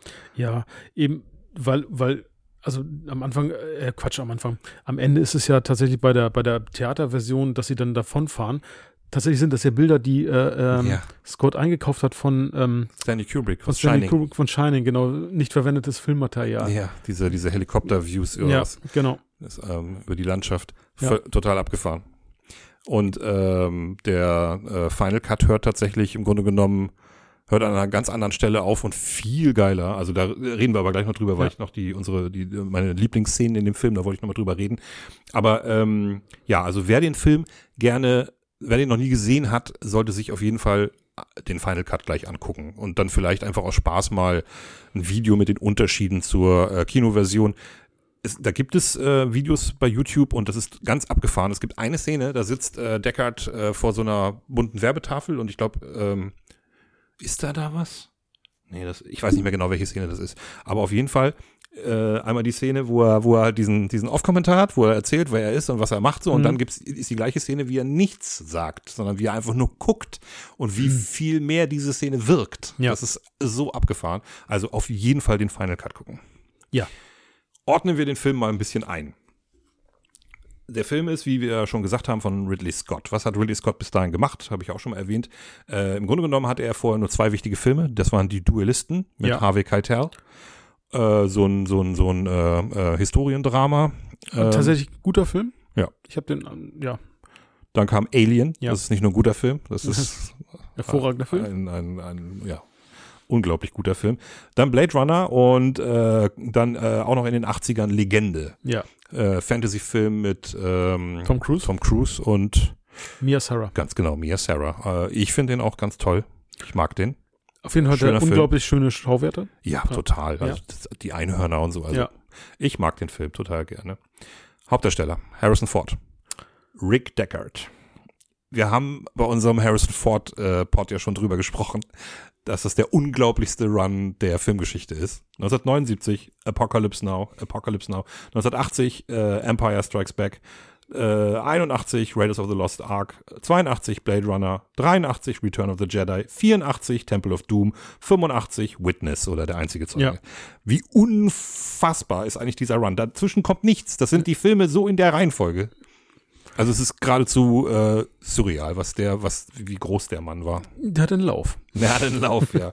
Und ähm, ja, also Harrison Ford war aber nicht die erste Wahl Für Blade Runner, ich, ich für Deckard. genau, ich, ich meine, ähm, gehört oder gelesen zu haben, dass, ähm, aber wir hatten vorhin, sag mal schnell, ah, oh Gott. Also nach, nach zwei Bieren habe ich Wortfindungsstörung, merke ich. Das ist Soll ich dir helfen? Ja, ja, bitte. Also äh, der Drehbuchautor ähm, Hanscher, Ja, der hat, als er das Drehbuch geschrieben hat, die ganze Zeit äh, Robert Mitchum im, im Kopf gehabt, so ein bisschen im Geist gehabt okay. Und hat sich vorgestellt, Robert Mitchum zu haben und ähm, ähm, Ridley Scott wollte Dustin Hoffman. Ja. Und hat äh, mit Dustin Hoffman auch schon gesprochen. Dustin Hoffman hat aber abgesagt. Was für Glück. Aber es gibt auch noch ganz viele andere, die im Gespräch waren. Möchtest du mal hören? Ja, bitte. Gene Hackman, Sean Connery, Jack Nicholson, Paul Newman, Paul- Clint Eastwood, Genau. Tommy Lee Jones, Arnold Schwarzenegger, Peter Falk, Nick Nolte, Al Pacino und Burt Reynolds. So. Okay. Spontan. Kannst du dir einen von denen vorstellen? Also vergleiche es nicht mit Harrison Ford, aber kannst du dir einen von denen in dieser Rolle vorstellen? Tatsächlich äh, könnte ich mir ähm, Robert Mitchum tatsächlich so als abgehalfterten Polizisten vorstellen. Aber dann, der war, glaube ich, schon relativ alt. Das Der war schon ziemlich alt, genau. Ähm, kannst du noch, noch mal äh, von Hackman, den Connery, Nicholson, Newman, Eastwood, Tommy Lee Jones. Tommy Lee Jones hätte ich mir auch noch vorstellen können, ja. Okay. Tatsächlich, ja. Ähm, den Rest tatsächlich, also äh, Hoffmann nicht, ich finde find auch Newman wäre zu alt gewesen. Nicholson Newman wäre eindeutig zu alt gewesen. Ja, Nicholson weiß ich nicht. Eastwood ist zu cool. Ja. Er bringt dieses, ähm, er hätte das nicht so, äh, nicht so, Sean Connery ist auch, Auch nicht. Ja, nee, also das ähm, gut, Also wir ja kennen jetzt nur Ford in dieser Rolle, ne, aber ja, Einige sind mir nicht körperlich genug. Also Nee, da, da denke ich dann so, Peter dass, Falk, nee, also No. gar nicht, No, no, finde ich, ähm, äh, Also wa- wahrscheinlich haben sie, wenn, wenn einer von denen das geworden wäre, hätte man eventuell diesen Neo-Noir-Touch vielleicht noch ein bisschen mehr rausgearbeitet. ja, Das ist ja, das ist ja auch das Besondere an dem Film, dass das ein Sci-Fi-Film ist, der halt mit diesen, mit diesen äh, Film Noir-Elementen arbeitet. Äh, das ist halt der abgehalfterte Ermittler, Polizist, ja, äh, Polizist äh, mit, mit, mit dem Trenchcoat. Ja. Ähm, das ist die Femme Fatale in, in Form von Rachel in diesem Ja. Falle.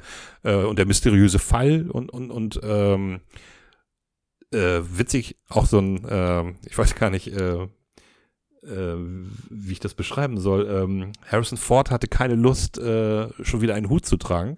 Irgendwie war wohl geplant, dass er halt praktisch so ein Philip Marlowe-mäßig. Okay. Sam Spade-mäßig irgendwie so ein, Ja, so ein im Jahr 50er, vorher 40er der Jahre Raiders Hut gedreht, und genau. er hat vorher den Fedora halt die, äh, Ja, die ganze ja. Zeit auf und hat gesagt, nee, nicht nochmal. Und hat seine Haare so wa- wachsen, wachsen lassen, dass da so ein Hut nicht gepasst hätte. Das hat er mit Absicht gemacht. okay. Er ist echt widerspenstig. Und das mag ich aber auch so an ihm. Das finde ich einfach so geil, dass der seinen Kopf hat und das auch durchsetzt. Ja, ähm, ja, wie gesagt, ich finde, ähm, klar, Harrison Ford ist einer unserer absoluten Lieblingsschauspieler. Ja. Ich finde, Ford ist perfekt in der Rolle ja, äh, dieses, diese Art, wie, auch dieses, wie er, wie er guckt, wenn er manchmal einfach, äh, wenn man so das Gefühl hat, äh, der weiß gar nicht so recht, wo er gerade ist, also was, was ihm gerade so geschieht, das, das bringt er so großartig rüber, auch, auch das, das Zweifelnde und sowas, Ja. das finde ich, das macht er einfach toll. Ähm, kommen wir zum zweiten Hauptdarsteller, dem Antagonisten. Rutger Hauer, niederländischer Schauspieler. also Roy Betty. Roy Betty, ganz genau. Auch da einmal ganz kurz, was er in den 80ern gemacht hat. Nachtfalken, unmittelbar davor mit Sylvester Stallone. Ja, Gut, guter Film, finde ich.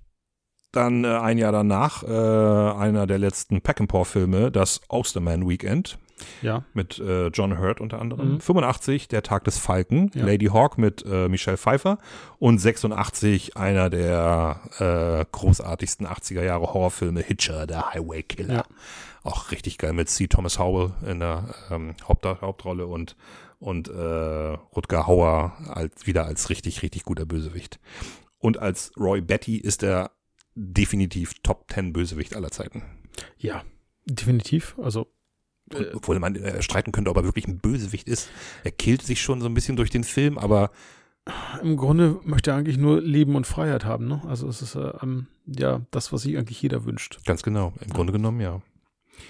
Kommen wir zur weiblichen Hauptrolle. Sean Young spielt äh, Rachel. Rachel. Die hat ähm, tatsächlich nicht so die grandiose Karriere hingelegt. Das äh, liegt daran, dass sie irgendwie so einen sogenannten Swinging Door ähm, Moment hat. Äh, da komme ich gleich drauf. Aber sie hat vor dem Film hat sie, ich glaube, mich knutscht ein Elch gemacht Mhm. mit John Belushi, Stripes. Äh, 84 dann in der Wüstenplanet mitgespielt. Ja, stimmt. 87 äh, eins der hübschesten Mordopfer der Filmgeschichte in No Way Out. Da wird sie von Gene Hackman, dem Verteidigungsminister, glaube ich, irgendwie ermordet Genau. und Kevin Costner ermittelt dann. Und- Ähm, und 87 spielt sie die äh, Frau von Gordon Gecko in Wall Street. Und dann, 89, kommt dieser, ähm, heißt es wirklich Swinging Door? Naja, dieser Drehtür-Moment auf jeden Fall. Dieser Was wäre wenn Moment gewesen. Und zwar sollte sie eigentlich Vicky Vale in Batman spielen. Ja. Hat sich aber dann den Arm oder die Hand oder sowas gebrochen und dann ist es Kim Basinger geworden. Und wer weiß, was das für eine Karriere, was das für eine Karriere geworden wäre, wenn sie in diesem Riesenfilm mitgespielt hätte. Ja. Stattdessen ist sie danach dann eigentlich mehr oder weniger in der Versenkung verschwunden, hat dann äh, später irgendwie in Ace Ventura mitgespielt und äh, also eher so Nebenrollen, aber naja, sie, sie lebt heute, zehrt heute noch von ihrem äh, von ihrem Blade Runner Erfolg. Genau, hatte an CGI aufgefrischten dann nochmal Auftritt in Blade Runner 2049. Ganz genau. Ähm, Edward James Olmos äh, spielt Gaff, den Typen, der mit dieser ähm, City Speech da, äh, diese, diese selbst erfundene äh, Genau, und Sprache. äh, tatsächlich eine interessante Sprache. Also es sind Mischungen aus Kantonesisch, Englisch, Deutsch, Ja. Niederländisch, äh, ich, ich glaube auch Spanisch. Wenn man den Film OV Genau. guckt, reden im Hintergrund auch irgendwie ab und zu mal Leute Deutsch. Dann Ja. hörst du plötzlich einen Satz auf Deutsch Ja. und denkst, hä, was ist denn da los? Aber genau, das ist diese City Speech, nennen sie das, glaube ich. Genau. Äh, ja, den kennt man vor allen Dingen dann, der hat dann 84 bis 89 Miami Vice. in Miami Vice mitgespielt, den Chef von äh, Crockett und Tubbs. Ja. Äh, Daryl Hannah spielt Pris. Mhm. Ähm, die kennt man auch, die hat dann, vor, also die hat da praktisch ihre Karriere begonnen in Blade Runner. Ähm, hat dann später in Splash eine Jungfrau am Haken, Staatsanwälte küsst man nicht, Roxanne und auch in Wall Street, da spielt sie dann die Freundin von ähm, Charlie Sheen. Genau. Die hat- wunderhübsche Freundin. Ja. Die ist äh, ganz witzig. Ich bin mir gerade nicht ganz sicher. Äh, ich habe zwei verschiedene äh, Sachen in meinen Recherchen gelesen. Und zwar habe ich gelesen, dass Pris von äh, Debbie Harry gespielt werden sollte. Okay. Die hat dann aber abgesagt, was ich auch super finde. Also Debbie Harry toll, aber ich finde, dass äh, Daryl Hannah das fantastisch spielt. Ja. Diese ganze Körperlichkeit, wie sie da durch den, durch den, äh, bei JF, ähm, wie heißt Ja. er noch? Sebastian Sebastian. bei Sebastian in der in der Wohnung irgendwie, äh, wenn sie da diese Flickflacks und sowas macht Ja. und wie sie angemalt ist, ich finde, die die hat sowas sowas äh, bedrohliches und auch diese Körperlichkeit und ich weiß nicht, ob Debbie Harry das äh, drüber bringen können. Ich finde, das ist die ideale Besetzung für die Rolle. Aber ich habe auch gelesen, dass äh, angeblich äh, Debbie Harry für die Rolle von Rachel äh, in Betracht gezogen Okay. wurde, hat aber abgelehnt. Das, äh, wie gesagt, ich weiß nicht, was jetzt da was war. Das müsste man nochmal nachforschen. Aber alles im Allen, muss ich ganz ehrlich sagen, ist das, ist die Besetzung so, wie sie da in dem Film dann ist, Großartig. Großartig. Also, ja. perfekt. Ich würde nichts ändern wollen, Nein. oder? Na, also sowieso, also der Film hat sich auch so eingebrannt und etabliert bei mir jetzt, dass ich mir gar nichts anderes mehr vorstellen kann. So, also es ist irgendwie, ähm, weil das alles so harmoniert und rund für mich ist. Ja. Ja. Kommen wir zu den besten Szenen. Ja. Eigentlich ziemlich einfach, wenn man, wenn man sagt, was ist die beste Szene in diesem Film? Also Oh, ja. eine der besten Szenen der Filmgeschichte, würde ich sagen, ist äh, eindeutig äh, die, die Endszene, also wenn der Becky Ja, stirbt. genau die, Tode, die Sterbeszene Die von Betty. Sterbeszene. Ähm, ich habe auch einfach mal äh, unter Best Quotes habe ich einfach auch nochmal. Ja, ich, ich habe die Quote auch gerade offen hier auf dem Handy. Also wenn, wenn ich. Na, nicht, die, äh, nicht die ganze, ne? Sondern nicht- eigentlich, nur das, eigentlich nur die letzten da, aber. Ja, weiß ich nicht, ist es identisch? Ähm, all those moments oder? Ja, genau. also genau, all those moments will be lost in time like tears in rain. Und das finde ich, ähm, oh, das äh, Du vergisst Time to Die. Time to Die kommt im Anschluss noch, genau. Das, ähm, ist, das, ist, das, ist, das, das ist ein Zitat. Das sagt Ja. er unmittelbar danach und das ist halt super wichtig, äh, weil er danach einfach die Augen zumacht äh, und Konzert und tot ist. Genau. Das ist so, so brillant. Ähm, aber was ist denn, was wäre denn bei dir deine zweitliebste Szene? Meine zweitliebste Szene in dem Film. Also ich habe einfach mal vier rausgesucht. Ja, äh, können Sie die ja ich, mal die ich auch besonders, die ich auch besonders gut Ja. finde. Also einmal äh, die Eröffnungsszene natürlich. Ja. Dann ähm, also der Flug über die Stadt. So. die Also, Eröffnungsszene, genau. Ganz genau. Ähm, die Musik geht los, Mhm. ähm, die Ja. Darsteller werden, also das ist praktisch dieser, man, man, man, man sieht diese Feuerfontänen da, die genau. aufsteigen und so. Ähm, ein Tag im Leben von Rick Deckard, das ist praktisch die, der, wo man ihn kennenlernt, wie er da Ja. bei dem asiatischen Imbiss da was bestellt und dann kommt Gaff zu ihm und sagt, dass er vom äh, Lieutenant gesprochen werden Mhm. will und so.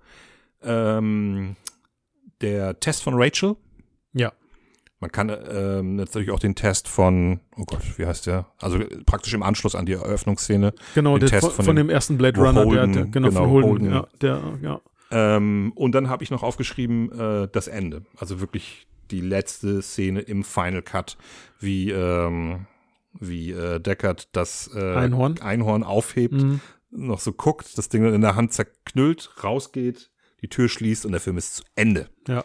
Und so gehört sich das und nicht Blende, die beiden sitzen im Auto und dann kommt dieser Off-Kommentar, was, was, was die Zukunft für die beiden bringt. Ja. Wow, wie schlecht. Ja, Also, also, nein, schlecht ist übertrieben.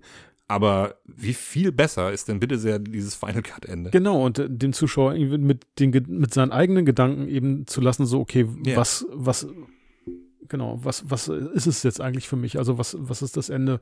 Ähm, wie, wie äh, beschreibe ich das eigentlich für mich selbst? Genau. Ja. Und Ja. es äh, wäre deine zweitliebste Szene dabei. Auf jeden Fall. Also das Ende finde ich, finde ich großartig mit dem, mit dem ähm, Papiereinhorn, das Gaff Mhm. ja sehr wahrscheinlich dann gefaltet hat, genau. Ähm, ja, äh, ich finde, der Film ist ja strotzt von eigentlich Szenen, die Ja, großartig das- sind. Auch, auch die Verfolgung von Die dieser Verfolgung. Tänzerin ähm, äh, im, Ja.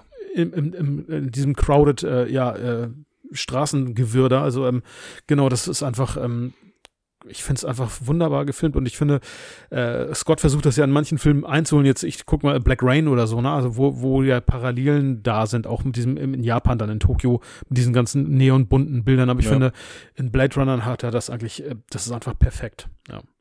Ja, ich genau. finde zum Beispiel auch die Verfolgungsjagd, äh, wo Betty ähm, Deckard jagt durch das Haus, ja, wie sie immer Haus, weiter hoch genau. bis aufs Dach, genau, ja. wo dann halt das Finale stattfindet. Ja. Da ist auch ein, ein sehr, sehr geiles Zitat. Not very sporting to fire on an unarmed opponent. I thought you were supposed to be good. Aren't you the good man? das ist großartig. Was ja. dann halt auch irgendwie dieses, dieses äh, Philosophische von dem Film halt auch so widerspiegelt, so von wegen, ihr seid doch die Guten. Ja. Ihr seid doch eigentlich die Guten. Und äh, wie, wie kann das sein, dass du einfach so auf mich schießt? Ich bin doch gar nicht be bewaffnet. Und das ist ja. ja auch praktisch, das ist ja auch immer so ein Aspekt in dem Film, dass man sich am Ende fragt, so jemand, der knallt die da einfach ab. Ja. Nur weil das, weil das, weil, weil das ihm gesagt wird und es sind ja auch nur äh, Replikanten. Genau. Wobei, ähm, jetzt auch nochmal für vielleicht die unter euch, die den Film, ich hoffe, dass alle den kennen, aber ähm, diese Replikanten sind eben keine Androiden, die mechanisch, sondern das sind wirklich äh, künstlich erzeugte Klone Menschen, ne? ja, Klone, ja. Also, und, äh, und da stellt sich tatsächlich die philosophische Frage, ist es in Ordnung, äh, diese, äh, ja, ich würde es ja auch als Menschen oder Klone dann, äh, ähm, ist es in Ordnung, die einfach so zu töten aufgrund eines Befehls, also, ne, ja. eben Leben auszulöschen. Also, es ist Leben, definitiv, ja. Genau. Ähm, Im Buch ist das noch ein bisschen anders, ja. wird das noch ein bisschen anders dargestellt. Da ist der Aspekt der Menschen ein bisschen, also wie die Menschen sich eigentlich äh, benehmen und wie sie sich ähm, über die Replikanten stellen. praktisch als Götter stellen. Ja. Das wird da ein bisschen anders äh, behandelt und ein bisschen hervorgehoben, während ja praktisch jetzt im Film das Ganze so ein bisschen mehr aus der Sicht der Replikanten gezeigt wird. Also die wollen einfach wahrgenommen werden, die ja. wollen als Mensch, menschlich wahrgenommen werden und ähm, ja, also ganz und ein selbstbestimmtes Leben eben führen und nicht irgendwie Drecksarbeit für die Menschen genau. erledigen, genau. Eine, auch eine fantastische Szene ist, wenn, ähm, wenn, wenn äh, Bertie äh, Tyrell konfrontiert und zu ihm sagt, er soll sein Leben verlängern, weil ja. er, er, weiß ja, dass er nur vier Jahre leben wird. Das ist ja so als Killswitch eingebaut, mhm. als Sicherung. Und ähm, äh, der, der ähm, da ist ein wundervolles äh, Zitat von Tyrell. The light that burns twice as bright burns half as long. Ja. And you have burned so very, very brightly, Roy. Look at you. You're the prodigal son. You're quite a prize. Und im Anschluss, als Betty erkennt, wow, mein Vater kann mein Leben nicht verlängern, dann kann ich ihn auch töten, killt er ihn dann einfach ja. mal auf, auf brutalste Art und Weise. Ähm, großartig, auch eine ganz großartige Szene. Ja, ja, da passt dann auch äh, It's too bad she won't live, but then again, who does? Ja. Von Gaff. Ja. Auch ein fantastisches äh, ähm, Zitat, das am Ende nochmal wiederholt wird, bevor der Film, äh, bevor der Film aufhört. Äh, aber in, äh, in, der, äh, in der Kinoversion, glaube ich, nur. Bin ich mir jetzt gerade gar nicht sicher. Ich glaube, da wird im Off hört man nochmal die Stimme von Gaff irgendwie. Ganz eigenartig, aber naja. Ja, ähm, die thematischen Aspekte haben wir gerade schon mal ja. äh, ein bisschen angesprochen. Also ein äh, Motto des Films ist ja, oder der Firma äh, Tyrell ist ja more human than human. Und genau darum geht's ja so ein bisschen. Es wird denen, da wird ja praktisch vorgeworfen, dass sie dass sie eiskalt sind, dass sie, dass sie töten und so, aber in dem Film sind die eigentlich die einzigen, die so richtig Emotionen erleben. Ja, richtig, ja. Also, also ähm, Bertie trauert um Pris, und, ja. ähm, und während Deckard eiskalt, den Eis, der eiskalte Killer in dem Film ist, der. Ja, aber auch der ganze Polizeiapparat, ne? ja, also den genau. Auftrag eben so ähm, völlig egal. Also du kriegst hier den Auftrag, ähm, jetzt macht mal euren Job, so, also tötet die einfach mal und ähm, Genau. schaltet sie aus, äh, genau, und eigentlich die Replikanten letztlich ähm, menschlicher, eben was, was du gerade benannt hast, menschlicher dastehen als die Menschen an sich, ja. Ja, das nimmt praktisch schon so ein bisschen diese Bioethik-Debatte ja, so ein bisschen genau. vorweg, genau. äh, die dann nachher so mit Dolly, dem, dem Klonschaf, ja. irgendwie dann auch äh, an Fahrt äh, zugenommen hat und an, heute die Frage, kann, darf man Menschen klonen und so eine Geschichten. Äh, und das war halt, äh, haben wir das überhaupt schon mal erwähnt, also das, der Roman äh, dass, dass, dass der Film auf dem äh, Geschichte, äh, einem Roman von Philip K. Dick basiert. Genau. Do Androids äh, äh, äh, Dream of ähm, Electric, Sheep. Electric Sheep, genau. Und ähm, gesagt, haben wir vorhin einmal ganz kurz angesprochen, dass das Buch ein bisschen anders ist. Dick hat tatsächlich den Film nie gesehen. Erst kurz vorher ist er gestorben, hat die ersten 20 Minuten hat er gesehen und die fand er gut. Ja. Obwohl er vorher gesagt hat, dass er den Ansatz nicht geil findet und das nicht möchte. Eigentlich nicht so gerne möchte, aber er hatte die Rechte an der, an dem, ähm, an seinem Buch verkauft. Also an, äh, glaub sogar, war das Henscher sogar? Ja, Henscher, genau. Ja. Henscher hatte das Buch gelesen und wollte unbedingt, wollte unbedingt einen Film daraus machen und hat die Rechte irgendwann gekauft. Ja, worum geht's noch so ein bisschen? Paranoia, Misstrauen. Ja. Äh, grundsätzlich, äh, die, die ganze Welt ist da ja sehr düster und äh, es ist Also die Erde ist im Grunde ja, wird also ziemlich verseucht dargestellt und es ist eigentlich höheres Ziel, wie dass jedes Menschen so irgendwie in die Kolonien, also es, na, das Genau. ist, wird ja dargestellt, dass, dass der Mensch schon das, ich sag mal, das Sonnensystem oder den Welt, das Weltall erobert hat und eigentlich als, als tolles oder hohes Ziel ist es eigentlich in den Kolonien zu leben, also sprich auf einem anderen Planeten, wo es einfach schöner, netter, besser ist als auf der Erde. Im Roman ist ähm, die Erde auch post ähm, Atomkrieg. Ja. Deswegen ist es äh, immer dunkel, äh, deswegen ist äh, dieser, dieser gelbe Schimmer da überall. Ja. Ähm, es gibt im Grunde genommen keine Tiere, es gibt keine Pflanzen, äh, in der Stadt auf jeden Fall nicht. Also die Tiere sind ja alle künstlich. Ja. Und äh, nachher, wie gesagt, in, in, im, am Ende des, äh, der Kinoversion fahren sie ja durchs Grün und ja, das finde ich zum Beispiel Das, irgendwie. genau, das raubt dem Ganzen. das raubt dann dem auch. Ganzen dann irgendwie so diesen Schrecken, dieses Molochs, dieser Riesenstadt LA Genau. ähm, wo alles irgendwie riesig und hoch ist und äh, dieser Cyberpunk-Aspekt mit den, mit den überall Neonlicht äh, und, und Werbetafeln und dann gibt's da irgendwelche Fluggeräte, die durch die, durch die Straßen fahren und Werbung äh, brüllen und so. Also das, und dann am Ende plötzlich so eine Idylle, das passt irgendwie auch überhaupt nicht und ist dann viel äh, homogener in, Ja. in, im, im äh, Final Cut, ja. Ja, genau, also ähm, das haben wir noch gar nicht so richtig angesprochen. Wir haben auch gar nicht mehr viel Zeit. Wir sind schon fast bei anderthalb Stunden. Wir sollten langsam zum Ende kommen. Aber dieser Cyberpunk-Aspekt. Genau, und ich, da, da war ähm, eigentlich Blade Runner auch Wegbereiter für entsprechend, für das Genre eigentlich, des Ja. Cyberpunk, finde ich. Also ähm, an sich ähm, auch Filme, die dann später gefolgt sind oder, oder auch Literatur, die darauf, äh, ähm, ja, ich sag nicht aufbaut, aber ähm, das halt nutzt. Ja, Thematik. ohne Blade Runner kein Akira, Ja. äh, kein Ghost in the Shell. Also die gerade. Ähm, Johnny Mnemonic. Ja, gut, das ist jetzt nicht ganz so geil, der weiß, Film, aber, aber, ja, aber den gibt es halt- auch, ja, ja genau. klar. Ähm, Leider gibt's meines Erachtens viel zu wenig. Ja. Ähm, ich war ganz begeistert, als dann das Remake irgendwann kam. Äh, nicht das Remake, äh, die Fortsetzung. Ja. Äh, war skeptisch, weil ich dachte, der braucht keine Fortsetzung. Und ich finde auch immer noch, dass der das nicht braucht, aber wenn man, aber es ist trotzdem ein guter Film. Also das Ja. ist wirklich ein guter Film, äh, den man auch immer wieder, auch im Double Feature gut gucken kann. Genau, und er baut die Welt halt ein bisschen weiter aus, was Ja. ich ganz angenehm finde.